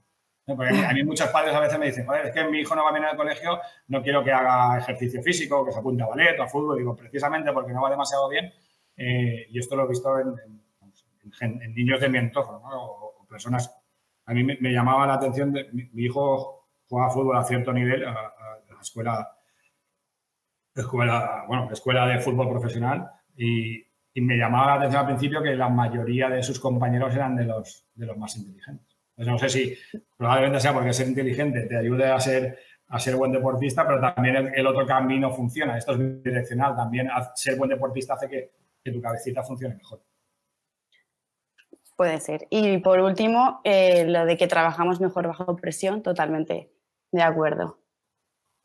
Trabajamos eh, mejor bajo presión cuando sentimos que tenemos la capacidad hmm. de de poder con el, ese reto que se nos plantea. Ahí, hay, un límite muy fino entre la zona de pánico y la zona de, máximo rendimiento. Cuando a alguien se le plantea una tarea que siente que no está capacitado para, hacer, entra en, el pánico o en, el, abandono, dice, mira, esto no es para mí. Entonces tenemos que estar siempre buscando un poco e, ese límite entre dar lo máximo de nuestra capacidad sintiendo que podemos, ¿no? Es, estar buscando el, la mejora continua. Esto hay, algo que también estás, lo comparto en el curso, que es eh, el entrenamiento sistemático, que está muy estudiado en, el deporte de élite, pero que también se puede llevar a la, vida cognitiva, se puede llevar al, liderazgo, se puede llevar a, cualquier ámbito en el que uno quiera mejorar. ¿no? Es el entrenamiento sistemático pensado pensado, es profeso para aumentar el, aumentar el rendimiento. Y tiene mucho que ver con, lo que tú decías, ¿no? El, exigirte, ¿no? Cuanto más te exige, dar lo mejor de ti mismo y además lo bueno es que esto, esto te divierte cuando lo haces y te hace sentir mejor con la persona que eres, ¿no? El logro tiene, el, logro como, como pilar de la felicidad tiene dos, dos grandes recompensas. La primera es ponerte en el camino, que ya te hace sentirte bien, el tener la ilusión y luego cuando lo logras, cuando lo logras, te sientes mucho mejor con la, con la persona que te estás convirtiendo o con lo que has conseguido. Entonces, hay como, en el logro hay como dos, recompensas complementarias. Vale, pasamos a, las preguntas que nos han ido planteando. Eh, bueno, lo primero, Jorge nos, nos dice que, que, le gustó mucho tu ebook. Gracias. Eh, Daniel nos, nos, nos comenta, Excluyendo las patologías, si el bienestar o la felicidad son tan deseables, ¿por qué la mayoría de la gente se conforma con estar mal y demostrarse diariamente todo lo contrario? Yo esto me lo he preguntado muchas veces. Yo, creo que vivimos en un mundo de inercia. Cuando, uno está mal económicamente, eh, la mayoría de las personas, no todas, pero buscan salir de esa situación. Cuando uno está enfermo, busca salir de la enfermedad. Pero hay como un, el inconsciente colectivo está arraigado en que no es posible estar siempre feliz. Yo, yo he escuchado muchas tertulias, la felicidad, la felicidad son momentos, la felicidad depende de, cómo te vaya la vida. Cuando sabemos que no es cierto, sabemos que hay personas que, que están sistemáticamente bien y otras personas que están sistemáticamente mal. El problema para mí viene un poco con, esta falta de formación en, cuanto a, una, la posibilidad de que se puede vivir una vida que florece, ¿no? que es como le llaman los psicólogos positivos, una, vida al máximo de tu potencial, y luego que hay caminos para, porque yo, claro, se puede ser feliz, pero ¿cómo? Por casualidad, ¿no? Es que si tú te lo trabajas, esto es como, como tu cuerpo, ¿no? Lo decíamos el cuerpo de aleta. Uno, joder, es que yo he visto, todos hemos visto transformarse cuerpos para bien, y los cuerpos se transforman para bien a través del ejercicio físico. Pues, el cerebro funciona igual, nuestro cerebro funciona mediante la creación y consolidación de conexiones neuronales. Y en el cerebro hay circuitos de la felicidad y circuitos de la infelicidad. ¿Y qué circuitos se desarrollan? Se desarrollan los circuitos que, más te trabajas. Es como, la felicidad es como un músculo. Lo que pasa es que como no lo vemos, no somos conscientes de que la persona feliz tiene un cerebro diferente al, que tiene la persona desgraciada. Y lo tiene diferente no porque haya nacido genéticamente más dotado, que también hay tendencias. Eh, esto es otro cantar. También hay tendencias a, la felicidad y a la, y a la, depresión. Pero todos podemos transformar, transformar los circuitos neuronales y, y, desarrollar y trabajar más los circuitos del gozo, de la alegría, eh, de la eficacia y, abandonar. ¿no? Esto es como, como un campo que no trabaja. ¿no? Antes decíamos, si alguien deja de cuidar el campo, el campo al final acaba dejando de producir. Pues si dejamos de trabajar la rabia, el enojo, el aburrimiento, eh, la envidia, la tristeza, la preocupación. Al final, esas partes del cerebro se llama, se llama poda. Esas conexiones se acaban desconectando. Es como cuando uno hace deporte, o, el ejemplo fácil es el, idioma, ¿no? Tú vas practicando el idioma y al final puedes llegar a hablar un idioma como, como si fuera un idioma extranjero, como si fuera tu propio idioma. Pero si dejas de practicar ese idioma, las conexiones neuronales que te habilitan a hablar e, ese, esa lengua con fluidez se van desconectando y te, y, te, cuesta, te cuesta volver a hablarlo. Entonces, esto es un poco lo mismo, ¿no? Uno puede trabajar el cerebro feliz y, vivir, eh, si lo practica, vivir en ese mundo de forma, de, forma permanente. Porque al final, no, si hemos aprendido que la felicidad depende de lo que tenemos en la cabeza la mayor parte del tiempo y de lo que hacemos con nuestro cuerpo, todos, todos somos libres de, prestar atención en la vida a lo que deseemos prestar atención y de trabajar nuestro propio cuerpo. Independientemente de las circunstancias, que las pueden, facilitar que tu trabajo o dificultarlo, pero uno al final siempre puede ser dueño de, su mente. También eh, nos pregunta MC. Hay diferentes tipos de prácticas meditativas. ¿Cuál recomiendas? ¿Se puede hacer en casa o hay que ir a algún sitio a recibir clases? Yo llevo más de 15 años meditando y solo he recibido tres cursos, tres mañanas de cursos de meditación. Sí que, sí que he hecho algún curso de meditación en, en casa, hay, hay aplicaciones que son muy potentes y muy completas. Al final, la, mejor práctica meditativa es la que, la que mejor te va. incluso según en la fase de en la fase de práctica que te encuentres o de, maestría que te encuentres, unas te van bien al principio, que te ayudan a iniciarte en la práctica y, luego puedes ir modificando. Al final yo lo, que recomiendo y practico, por ejemplo, primeramente creo que tengo hasta ocho prácticas meditativas diferentes y, luego pues, recomiendo varias, varias aplicaciones, pues, varios cursos gratuitos que, que te ayudan. al final yo creo que es la que, la que mejor le va a uno mismo. Yo, yo cuando era menos avanzado, por llamarlo de alguna manera, la práctica meditativa externa me ayudó mucho. La música instrumental me ayudó mucho. Y ahora estoy haciendo más práctica meditativa Me parece más estable, más, placentera, me, permite estar más tiempo sin, cansarme, pero es cada uno lo que, lo, que, lo que le vaya. Yo creo que también depende mucho de, mucho del, estado en que uno, se pueda encontrar. Simo nos, nos, lanza una reflexión, que sufrimos más en la imaginación que en la realidad. ¿Estás de acuerdo con esto? Absolutamente, eso. Esto es un poco la, misma frase que es las mayores desgracias de mi vida nunca llegaron a acontecerme. Sabemos que la depresión y la ansiedad tienen que ver con el futuro. Sobre todo con el pensamiento. Al final, decíamos, los niños y las personas mayores viven más aquí y ahora. Sabemos que las personas mentalmente más sanas, a mí me gusta hacer un gráfico ¿no? que, que pongo pensando, ¿cuánto momento de tu vida es de pensamiento? Pensamiento, me gusta definirlo como hablar contigo mismo. O sea, el pensamiento analítico o crítico eh, creativo no es un pensamiento que te pueda hacer daño porque al final estás analizando un problema y buscando la solución.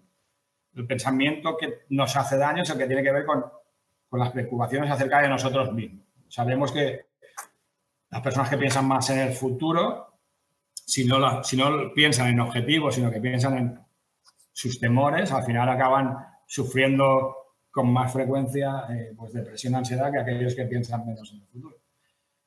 Y pues mucho, no sé, si quisiéramos amargarnos todos la tarde, todos encontraríamos motivos de preocupación por que nos llevarían a, estar tristes o a estar preocupados. O sea, si te quieres alguien que confíe en cobrar la pensión, pues muchos de, los oyentes, si son suscriptores de Rankia, sabrán que no tiene que confiar en, cobrar la pensión, pero uno que confía en la pensión, si tú sabes que lo vas a cobrar, pues, pues ya te vas a amargar. No, vamos, no cuando llegue a los 67, sino te vas a, si tienes 45 te vas a amargar de aquí hasta los 67, por algo que a lo mejor no, no llega a suceder. La, imaginación es muy peligrosa. La, mente puede ser nuestro mejor aliado para, para vivir una vida, una vida pero sin duda es el peor enemigo. sabemos que que la depresión y la ansiedad va, asociada a una hiperactividad de la, corteza cerebral, de la zona del cerebro asociada al diálogo interno. las personas que se deprimen son personas que piensan demasiado, sin duda. todos tenemos ejemplos cercanos de, de joder, es que piensas demasiado, es que la cabeza te va a reventar. También Rafael nos dice, ¿quieres decir que hay que vivir el ahora y el presente? Me imagino que para ser feliz. el budismo, el taoísmo, el hinduismo y el zen están basados principalmente en, vivir aquí y ahora. En el aquí y el ahora, los que, los que hayáis estado escuchándome con atención plena durante, digamos, hora y 22 minutos, es imposible que os hayáis sentido mal en este, durante esta hora y 20 minutos. Si en algún momento os habéis sentido mal es porque en algún determinado momento habéis conectado con, vuestro mundo, con vuestro mundo de pensamiento, con, la imaginación y os ha llevado a un lugar de, ansiedad, de preocupación, de enojo, de, enfado. o sea, si habéis estado presentes, aquí y ahora es imposible estar mal. La dificultad es, ser capaces de estar atentos al presente todo el tiempo. Pero sí, sí podemos ir ampliando los momentos de atención, de presencia, de aquí y ahora, e ir disminuyendo los momentos de pensamiento. De hecho, en mi curso, normalmente trabajamos, el, tiempo mínimo que, que voy abriendo el curso son dos semanas para cada pilar y el primer pilar, que es el de la mente, eh, no dejo abrirlo antes de tres, porque al final tenemos una tendencia gravitatoria de muchos años de entretenernos pensando. El, niño es feliz porque no ha aprendido a entretenerse pensando. El niño, cuando no encuentra algo que llama su atención, se aburre, que también es, que también es un martirio. No sé si os recordáis de cuando erais niños y niñas, que aburrirse era un martirio, pero no te preocupabas, simplemente te aburrías. ¿Por qué? Porque no has aprendido a entretenerte pensando en, el pasado o en el futuro. Volver a, vivir como un niño, estar atento, eh, pues lleva un esfuerzo un esfuerzo de controlar. Hay dos, estrategias claras, es disminuir los momentos de pensamiento o aumentar los momentos de, atención de aquí a ahora. Hay dos caminos y uno, pues, lo recorres con, determinadas estrategias y otro lo recorres con determinadas estrategias. Pero el objetivo tiene que estar claro, es aumentar momentos de aquí y ahora, disminuir momentos de pensamiento, porque está hiper demostrado con las ventajas de vivir más en un lugar, hiper demostradas las, los prejuicios que, que el pensar demasiado trae a nuestra, vida. Sara nos, nos, dice también, has dicho, que, has dicho que una forma de ser más feliz es reduciendo el nivel de pensamiento. ¿Cómo podemos hacerlo? Pues es justo lo que, estaba, lo que acababa de comentar. Eh, para reducir el momento de pensamiento hay o aumento los momentos de aquí y ahora. ¿Cómo, aumento los momentos de aquí y ahora? Pues enganchándome a tareas que me gustan. Cuando hago cosas que me gustan, estoy en el aquí y ahora. Cuando hago cosas que no me gustan, es más probable que, que desconecte de lo que estoy haciendo. Normalmente cuando estamos con los demás, si no queremos parecer muy antipáticos, estamos aquí y ahora, porque el hecho del juego hablar y escuchar nos hace estar aquí y ahora. Estrategias para liberarnos del pensamiento, hay muchos, no sé, hay muchísimos, ¿no? Pero yo les, cuando te viene un pensamiento es discutirlo, ¿no? Es primero reconocer que está llegando el pensamiento y decir, oye, campeón, ¿qué quieres? no sé, una pregunta que, que, les gusta mucho a mis alumnos es, cuando te viene un pensamiento, te dices, esto ya lo pensaba antes, obviamente la respuesta es sí, porque la mayoría de los pensamientos que tenemos son repetitivos. Eh, ¿Es útil que lo vuelva a pensar? La respuesta es no, con lo cual cada vez que te venga el pensamiento, tú le dices al pensamiento, tío, vete a joder la vida a otro, pero a mí no, no me vengas a fastidiar. Y uno, yo que lo he vivido, yo he vivido, yo he sido, en Valencia llamamos patidor, yo he sido un sufridor y he pensado muchísimo y lo he sufrido, porque yo sufría de migrañas, de jaquecas, de, dolores estomacales, de diarreas. Al final es absurdo, o sea, es, es, es, cuando te viene un pensamiento lo que hay que hacer es extraer el mensaje, anotarlo o guardarlo en una casilla, tratarlo cuando lo puedas tratar e intentar volver a aquí y a la hora. ¿no? No, no, no, no, tiene ningún sentido dejar que un pensamiento repetitivo eh, encuentre campo fértil en tu, en tu mente. Y esto se puede trabajar. Al final los pensamientos, tío, van a joder la vida a otro y a ti te dejan, dejan tranquilo. La meditación interna, por ejemplo, te enseña esto, ¿no? Es una práctica que consiste en, estar atento al pensamiento. Es cuando te viene un pensamiento, dices, en vez de dejarte atrapar por él y seguir en esa trama, ¿no? A la que te lleva el pensamiento dices, oye, me ha llegado este pensamiento, pum, en el momento, no sé, ahora podríamos hacer una práctica que es pensar en algo, ¿no? Todos los que estáis escuchando, pensar en algo. Y ahora pensar en que estáis pensando algo, pensar en que estáis pensando eso. Entonces, es imposible pensar en lo que estabas pensando. O sea, los pensamientos son, como globos que tú puedes pinchar. Requiere práctica porque llevamos toda la vida dejándonos atrapar por los pensamientos. Al final, la felicidad se trata de construir hábitos, hábitos que nos ayuden y, como todo hábito eh, lleva tiempo de construir, como, como aprender a, conducir o como aprender un idioma. Y esto que nos han contado, que en 21 días se crea un hábito, pues el que quiera creérselo, que se lo cree, que se lo crea, y el que no quiera creérselo, que no se lo crea, que creo que está más en lo cierto, que no se lo tiene que creer, que, se lo tiene que creer. Hay hábitos que puedes cambiar en 21 días pero el dejar de pensar no lo cambias ni en 21 años. O sea, no, no, no, la mayoría de los hábitos no se transforman. Uno no, aprende a comer de forma saludable y no sufrir y disfrutar de comer de forma saludable en 21 días. Entonces, hay hábitos que podremos cambiar en, sesiones, en pocas sesiones, y habrá hábitos que nos llevará, que nos llevará meses. La felicidad es un, es un largo camino que uno va construyendo. Lo bueno es que, que vas notando mejoras desde el principio, ¿no? Sobre todo los dos pilares principales, que son los primeros, esos te transforman, pero de, manera significativa si, si, los aplicas bien desde, si vas sentando bien las bases. Jorge nos, nos dice, el camino a la felicidad implica renuncias, autoconocimiento, entrega a los demás, filantropía. ¿Cómo encaja todo ello con nuestro interés por la inversión donde lo que buscamos es el enriquecimiento?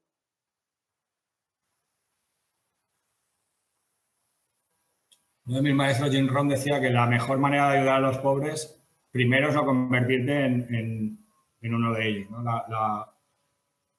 uno solo puede ser filántropo si, está en una posición acomodada. Entonces, eh,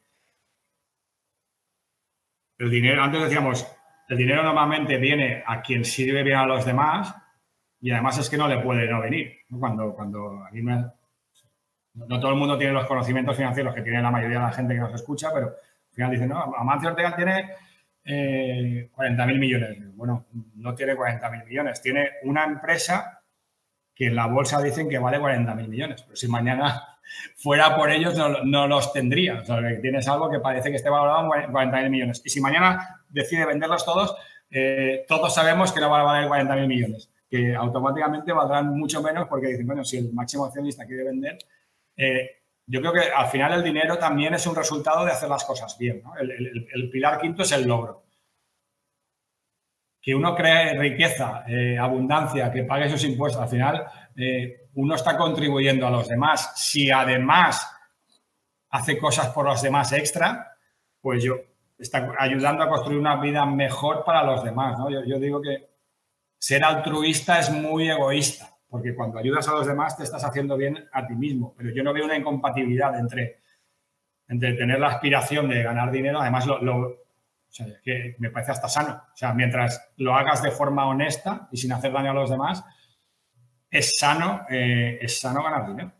Porque al final darás una mejor educación a tus hijos, eh, tendrás una vida más tranquila, serás una persona probablemente más alegre. Eh, o sea, yo no le veo ninguna incompatibilidad entre, entre entre generar un bienestar económico y, y, bienestar emocional. Creo que incluso se pueden complementar. Hay una frase que yo tengo en, publicidad en las redes sociales, el dinero no da felicidad siempre que tengas, el, siempre que tengas lo necesario, ¿no? siempre que tengas el mínimo cubierto. Porque sí, sí sabemos que hay unos umbrales en que a partir de tener eh, una de las investigaciones con más de cerca de dos millones de personas realizadas en en, cuatro continentes acerca de cuánto dinero es necesario para ser todo lo feliz que se puede hacer, realizada por Gallup, concluyó que alrededor de 75 mil dólares anuales es el umbral a partir del cual ganar mil, dos mil o diez mil o veinte mil euros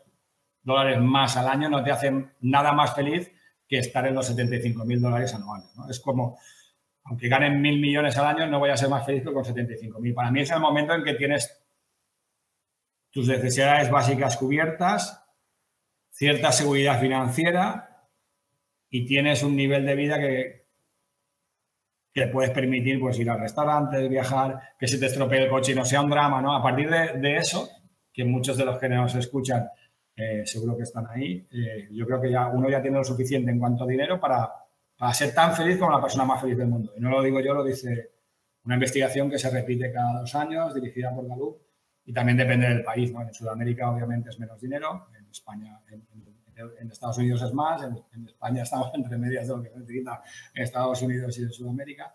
Pero vamos, que ser, de clase media alta es, te da la suficiente seguridad económica como para que el dinero no, no sea relevante en tus niveles de bienestar. Estar por debajo ya bueno, genera ciertas tensiones.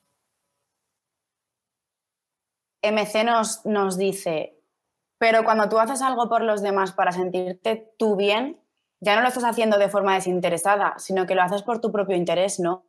Correcto. No, hacerlo. Si lo haces por ti mismo, no funciona. Eh, por ejemplo, algo.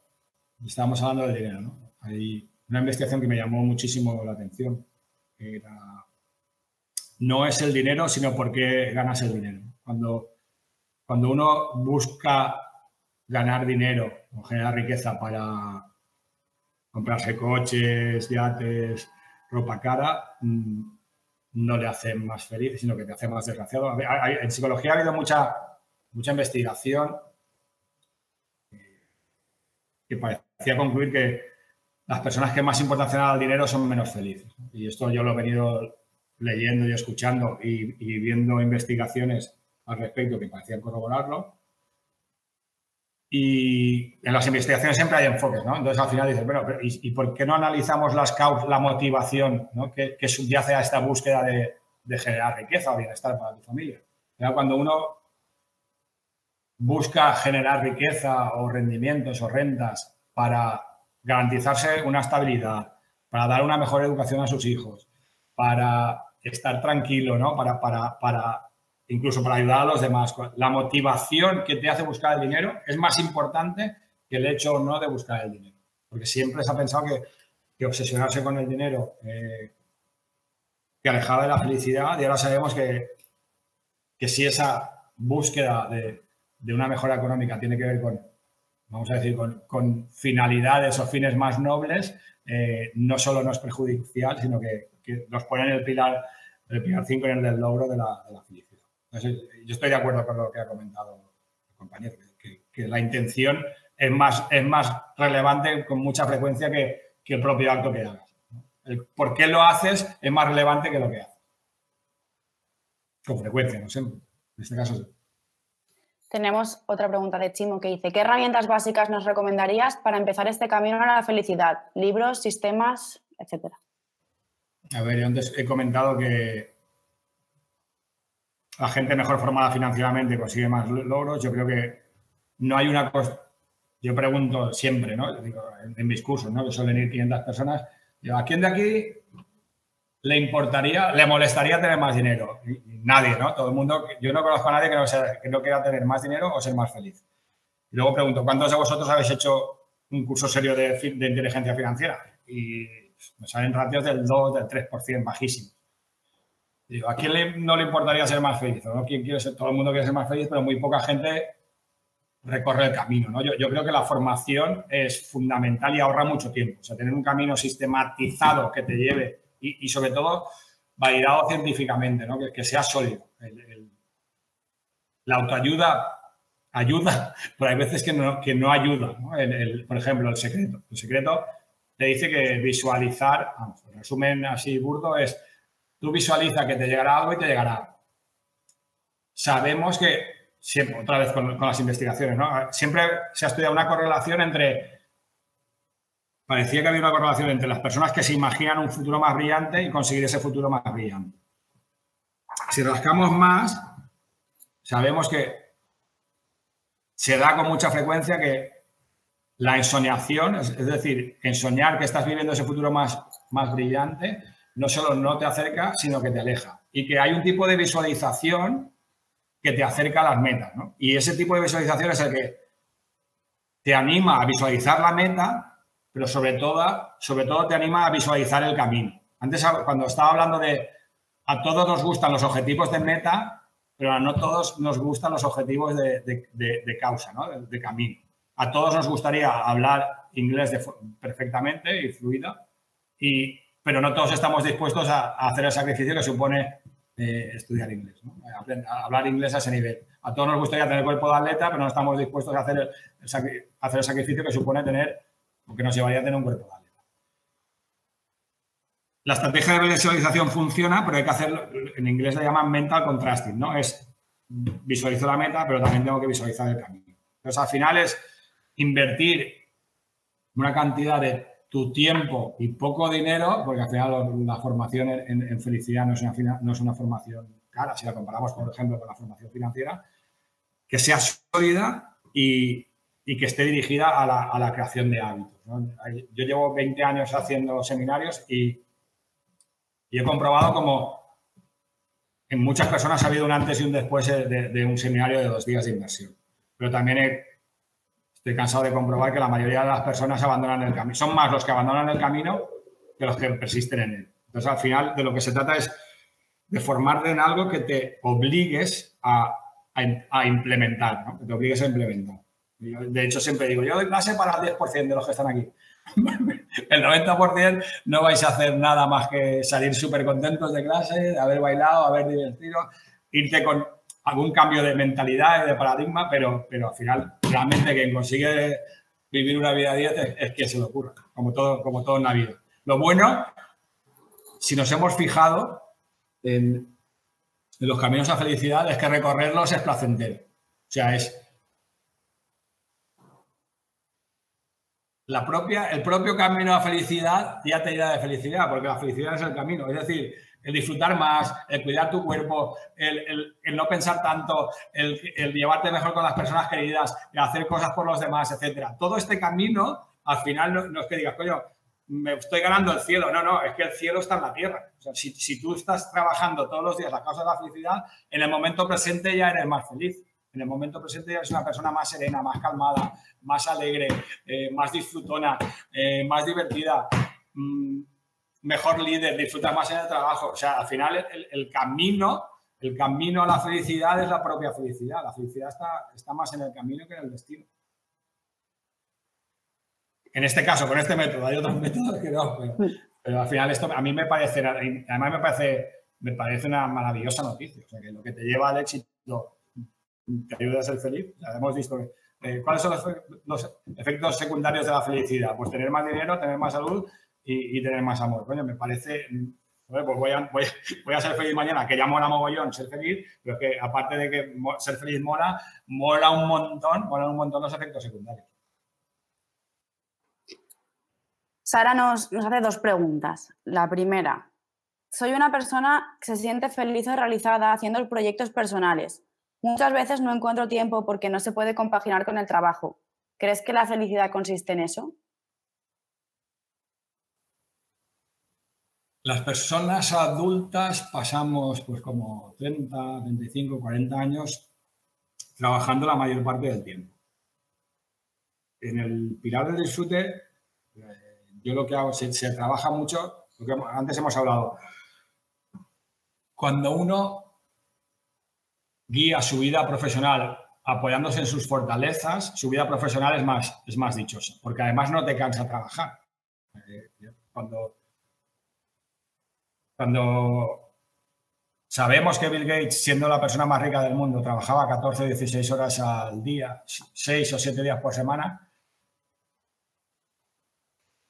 solo los descerebrados o los que no han dedicado un segundo a pensar pueden pensar que lo hacía por dinero. Además, siendo que va a darlo todo y no es la persona más rica del mundo con diferencia porque lleva eh, casi dos décadas dando una parte importante de su dinero a, causas benéficas. Pues al final, cuando, cuando uno encuentra su elemento, eh, trabajar y divertirse es la misma cosa. Yo, claro, yo sé que esa decisión muchas veces no es fácil, pero incluso en un trabajo, en tu trabajo habitual, sí que puedes intentar influir para que al final se te asignen tipos de tarea que, vayan con tu, con tu naturaleza. Al final, la, motivación en el trabajo se encuentra o bien porque la meta te motive mucho, pero raramente solo la meta nos hace estar motivados, porque la meta nos gusta a todos, pero el camino para recorrerla se hace demasiado duro. Entonces, cuando en el trabajo alguien nos, ah, aunque tengamos la agenda repleta, si alguien nos asigna una tarea de las que nos encanta, lo dejamos todo y nos, nos lanzamos a hacer lo que nos encanta. Porque hacer eso que nos encanta eh, es placentero. Eh, claro, no siempre es fácil dirigir tu vida a hacer solo lo que te encanta. Y de hecho, yo estoy cansado de, hablar con mi equipo y con mi gente de que para hacer lo que me encanta, para hacer lo que me apasiona, muchas, muchas veces tengo que hacer trabajo, trabajos que no me gustan. Tienes que comer mierda para, para, disfrutar de, de, la miel. Pero la vida es así, o sea, no se puede elegir hacer todo lo que hacemos, pero sí podemos ir rebalanceando nuestra carga de trabajo o ir tomando decisiones que muchas veces son arriesgadas de cambio de trabajo para, para acercarnos más a aquello que son nuestras, nuestras fortalezas de carácter o nuestras fortalezas naturales. Me parece mejor vida profesional, una vida basada en hacer aquello que te resulta natural, porque además es donde más valor aportas. Ahí es donde realmente eres bueno. Cuando no estás haciendo lo que te gusta, mm, no sueles ser, ni lo sueles disfrutar, ni suele ser brillante. No suele ser brillante solo en aquello que, le apasiona. Y la segunda pregunta que nos hace es, pienso que la felicidad es un concepto filosófico inalcanzable, que solo por ese hecho puede llevar a frustración. ¿No crees que es más importante pelear por la alegría más que por alcanzar la felicidad, que es una meta más subjetiva?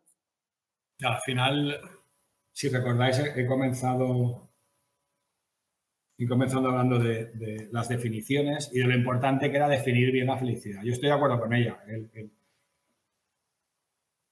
el mundo oriental se habla más de, bienestar que de, felicidad. Al final, la felicidad no es más que estar bien, y estar bien es que la mayor parte del tiempo estés alegre, que estés contento, que estés tranquilo, estés motivado, estás en el trabajo. Cuando, cuando el 90, el 80, el, por ciento de tu, de tu día a día, de tu, de tu tiempo diario, estás en estados emocionales agradables, eres una persona feliz. El concepto, al final no son más que palabras, al final es definirlo, suena hasta, hasta, hasta curso. Al final es, un, es, es como te sientes. Y como te sientes es como te sientes. Si, si en vez de buscar la felicidad buscas la alegría, pues, pues, pues serás una persona alegre y ya está. Y otro que te vea alegre, eh, habrá una definición psicológica o filosófica de que la alegría es equiparable a la, felicidad. Hay, tres grandes emociones básicas que además tienen la cualidad de ser sostenibles. por ejemplo, la euforia no es sostenible. Esto es como cuando coges una borrachera, después de la borrachera va la resaca. Te lo has pasado muy bien un determinado número de horas, pero lo sufres al final de la noche o lo sufres el día siguiente. En psicología positiva no buscamos la euforia, buscamos emociones agradables que sean sostenibles. Tres grandes emociones que buscamos. La primera, la paz. La, paz, estar tranquilo, estar sereno, no estar preocupado, liberado de estrés, la paz. Desde la paz construimos la alegría. La alegría se construye desde la paz cuando hacemos cosas que nos agrada hacer, cosas que nos divierten, o cuando estamos con personas que queremos o personas con las que nos divertimos. Pero es difícil disfrutar de algo que te gusta hacer o incluso de estar con personas que quieres si no, de base no estás en paz. Y existe una, tercera gran emoción que sí es sostenible, que es el amor. El amor, estar rodeado de personas que quieres te hace bien. Mi madre siempre decía, ay, qué feliz lo único que necesito para estar feliz es que estéis vosotros en casa. Estar con su familia para, para, mi madre era suficiente motivo para estar feliz. Ver a sus hijos y ver a sus nietos bien en casa y para mi madre no es diferente a la mayoría de las personas. Estar con gente que quieres amar, amar es una emoción grata. odiar no, no hace daño a la persona odiada, sino a quien odia. Sentir envidia no hace, no hace daño a la persona que, que es envidiada, sino al envidioso. Lo contrario, el amor, el amor te hace feliz a ti y es muy probable que acabe haciendo feliz a otra persona. Psicología positiva o en, psicología o en sabiduría o como queráis llamarlo, lo que trabajamos es incrementar este tipo de... Que, que luego dentro de la alegría hay, hay muchas... Podríamos encontrar muchos sinónimos y la paz podríamos encontrar muchos sinónimos como tranquilidad y, y el amor le podrías llamar eh, compasión, si quieres, solidaridad, pero en esas tres grandes familias de emociones podemos estar permanentemente. una de las bendiciones que nos traen, aparte de que son agradables por sí mismas, es que son, es que son sostenibles. Uno puede estar en paz siempre. Uno puede sentir amor siempre y uno puede casi siempre estar alegre. Y tenemos las dos últimas preguntas que nos las hace Enrique. La ansiedad y la angustia, así como la infelicidad, nos hace no tener ideas claras ni metas en materias de inversión. ¿Es asimilable la ansiedad a la volatilidad en términos financieros?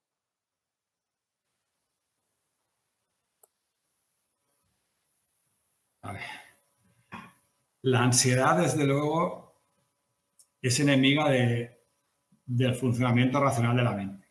Entonces, yo, que era una persona bastante nerviosa, he aprendido a,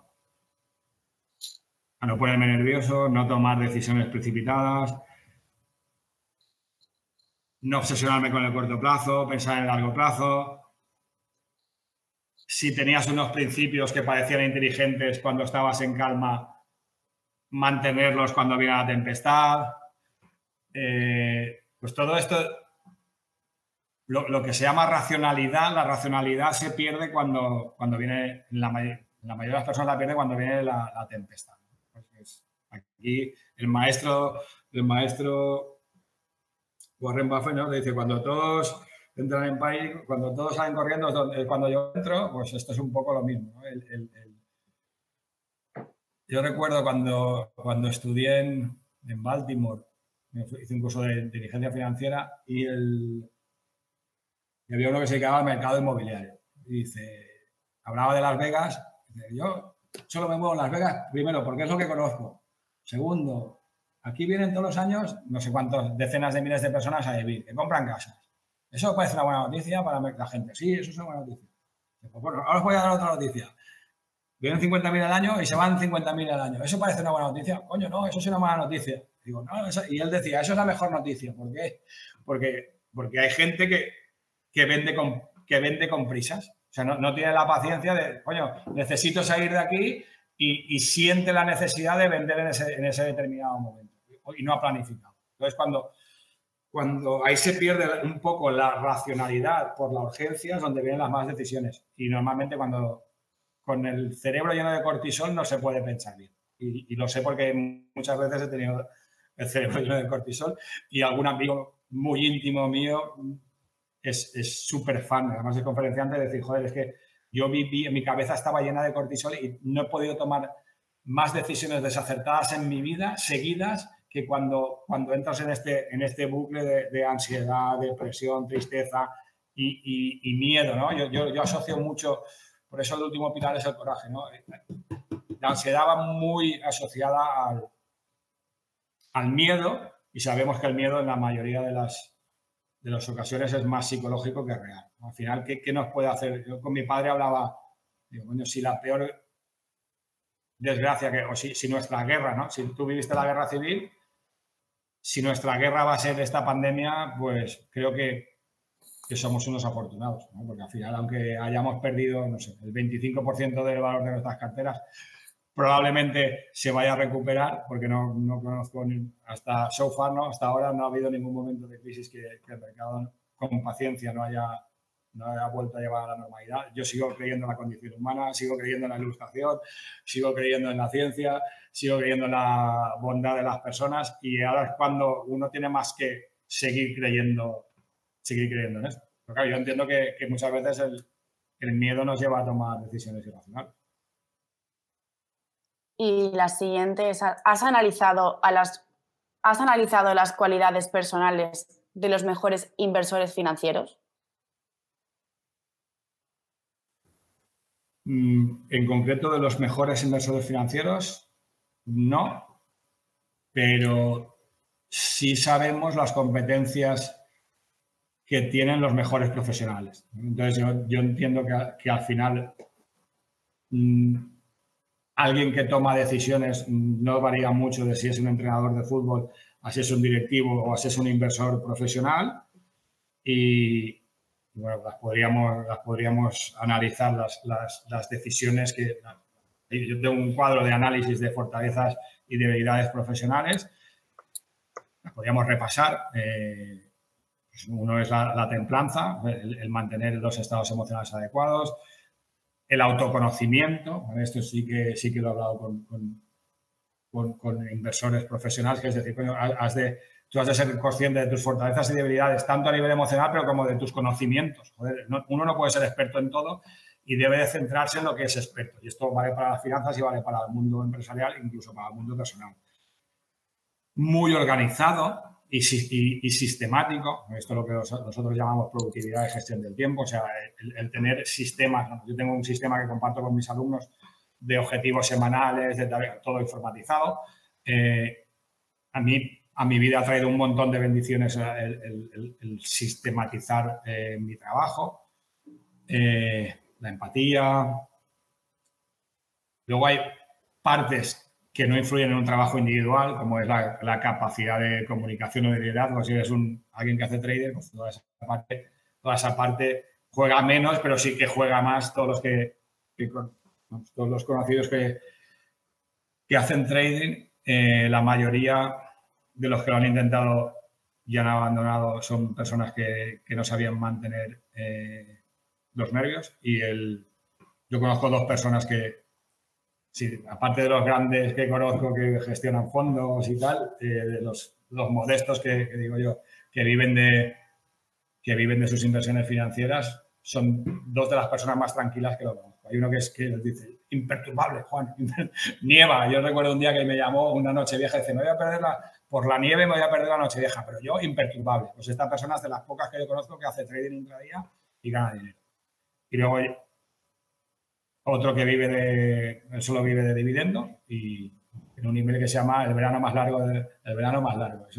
y su email es arroba gmail y es una persona que no cambia sus principios. a mí los vaivenes de la bolsa no me afectan. Hago un análisis de de acciones que me gustan y que dan dividendo y llueve, truene o yo no vendo. Como mucho, si tengo liquidez, cuando bajan, pues, pues cambio de posiciones o, tomo más posiciones. Pero, y en los dos coincide que son personas que, que, esa paz, esa serenidad de la que hablábamos, son capaces de mantenerla en los, en los momentos difíciles. Vale, pues no hay más preguntas, así que para acabar, me gustaría hacerte una pregunta yo y es, ¿tú has aprendido a ser feliz? Yo he aprendido a ser feliz, lo que pasa es que no, no me he puesto nunca un electrocefalograma. La felicidad sabemos que, se puede medir, hay, hay, varias técnicas de imaginería mental que te miden el cerebro y sabemos dónde está, dónde está, dónde está, dónde residen las emociones positivas y dónde está el circuito de la recompensa, etcétera. Yo sí sé que soy una persona mucho más tranquila de lo que era. Sí sé que no tengo diarreas, migrañas, jaquecas como tenía. Sé que no sufro y he, pasado por momentos muy duros y he sabido mantener la calma. Sé que me divierto más que nunca, que las relaciones que tengo con, la gente que me, con mi familia son mejores que he tenido en mi vida con mis amigos son más intensos, con amigos que no veía hace años, ahora damos asco de tanto que nos vemos. Yo tengo tres, pandillas y amigos sueltos. Pues no pasa 15 días que, bueno, la pandemia sí, pero no, raro es que no les vea al menos una vez cada 15 días a, cada. Y esto son cosas que uno, yo he ido incorporando a mi repertorio porque, porque me he dado cuenta de que, de que me hacían mucho bien solo me, cuando estuve estudiando el primer curso que hice en Harvard, me hicieron un test de personalidad. Mira, esto no me acuerdo y creo que es la primera vez que lo cuento en público. Hay un rasgo de personalidad de, que no es bien tener lo que es el neuroticismo, ¿no? que es como el tío vivo de emociones. ¿no? Estar muy, en unos momentos muy bien, pero luego como, muy bien y en otros momentos es, es como ser maníaco depresivo, ¿no? que cuando estás en la época de manía es de puta madre, pero luego cuando estás en la época de depresión es muy duro.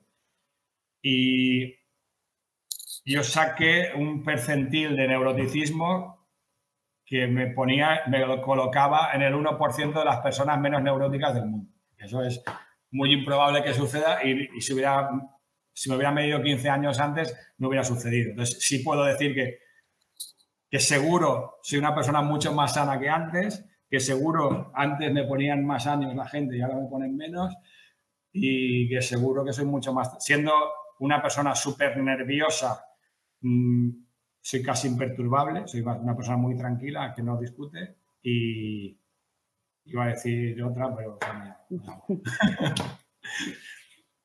bueno, pues creo que, creo que, sí, creo que sí que he aprendido a, ser feliz. Llevo 20 años trabajando. De hecho, hace tres años, de camino a un seminario de los que imparto, de los pilares, decía que yo creo que por primera vez después de, 20, de 17 años trabajándomelo, puedo decir que en mi vida los nueve pilares de la felicidad están muy sólidos. Pero claro, lo puedo decir 17 años después. 17 años después medito casi diariamente, hago ejercicio físico, eh, me cuido la dieta, quedo con los amigos, soy tranquilo, me conozco, conozco mis fortalezas de carácter, eh, hago cosas por los demás, eh, pues todo, eso. Entonces, al final, es, como me siento es fruto de lo que hago. Bueno, pues eso está genial. A ver si todos podemos aprender a, ser felices en algún momento de nuestra vida, bien sea ahora o dentro de 17 años. Vivir solo se vive una vez y uno de mis mantras es Life is too short. La, vida es demasiado corta. Es algo que he aprendido en la vida y como la vida es demasiado corta hay que, hay que vivir la mejor vida posible. Bueno, pues... Tenemos la obligación de, vivir, la, la, vida es un regalo y hay que vivir la mejor vida posible. Eso estoy, pues, pues sí, totalmente de acuerdo. Eh, muchas gracias por tu, exposición, Juan. Creo que ha sido muy interesante y, espero que os haya gustado a todos. Y, nada, gracias por, estar ahí y nos vemos en próximos cursos de Rankia y un saludo, Juan. Gracias, Lorena, y gracias a todos los que nos habéis escuchado. Gracias. Si te ha gustado este contenido, recuerda que puedes estar al día de todas nuestras novedades suscribiéndote a cualquier plataforma desde la que nos escuches o a través de nuestro blog en Rankia que te dejamos en la descripción.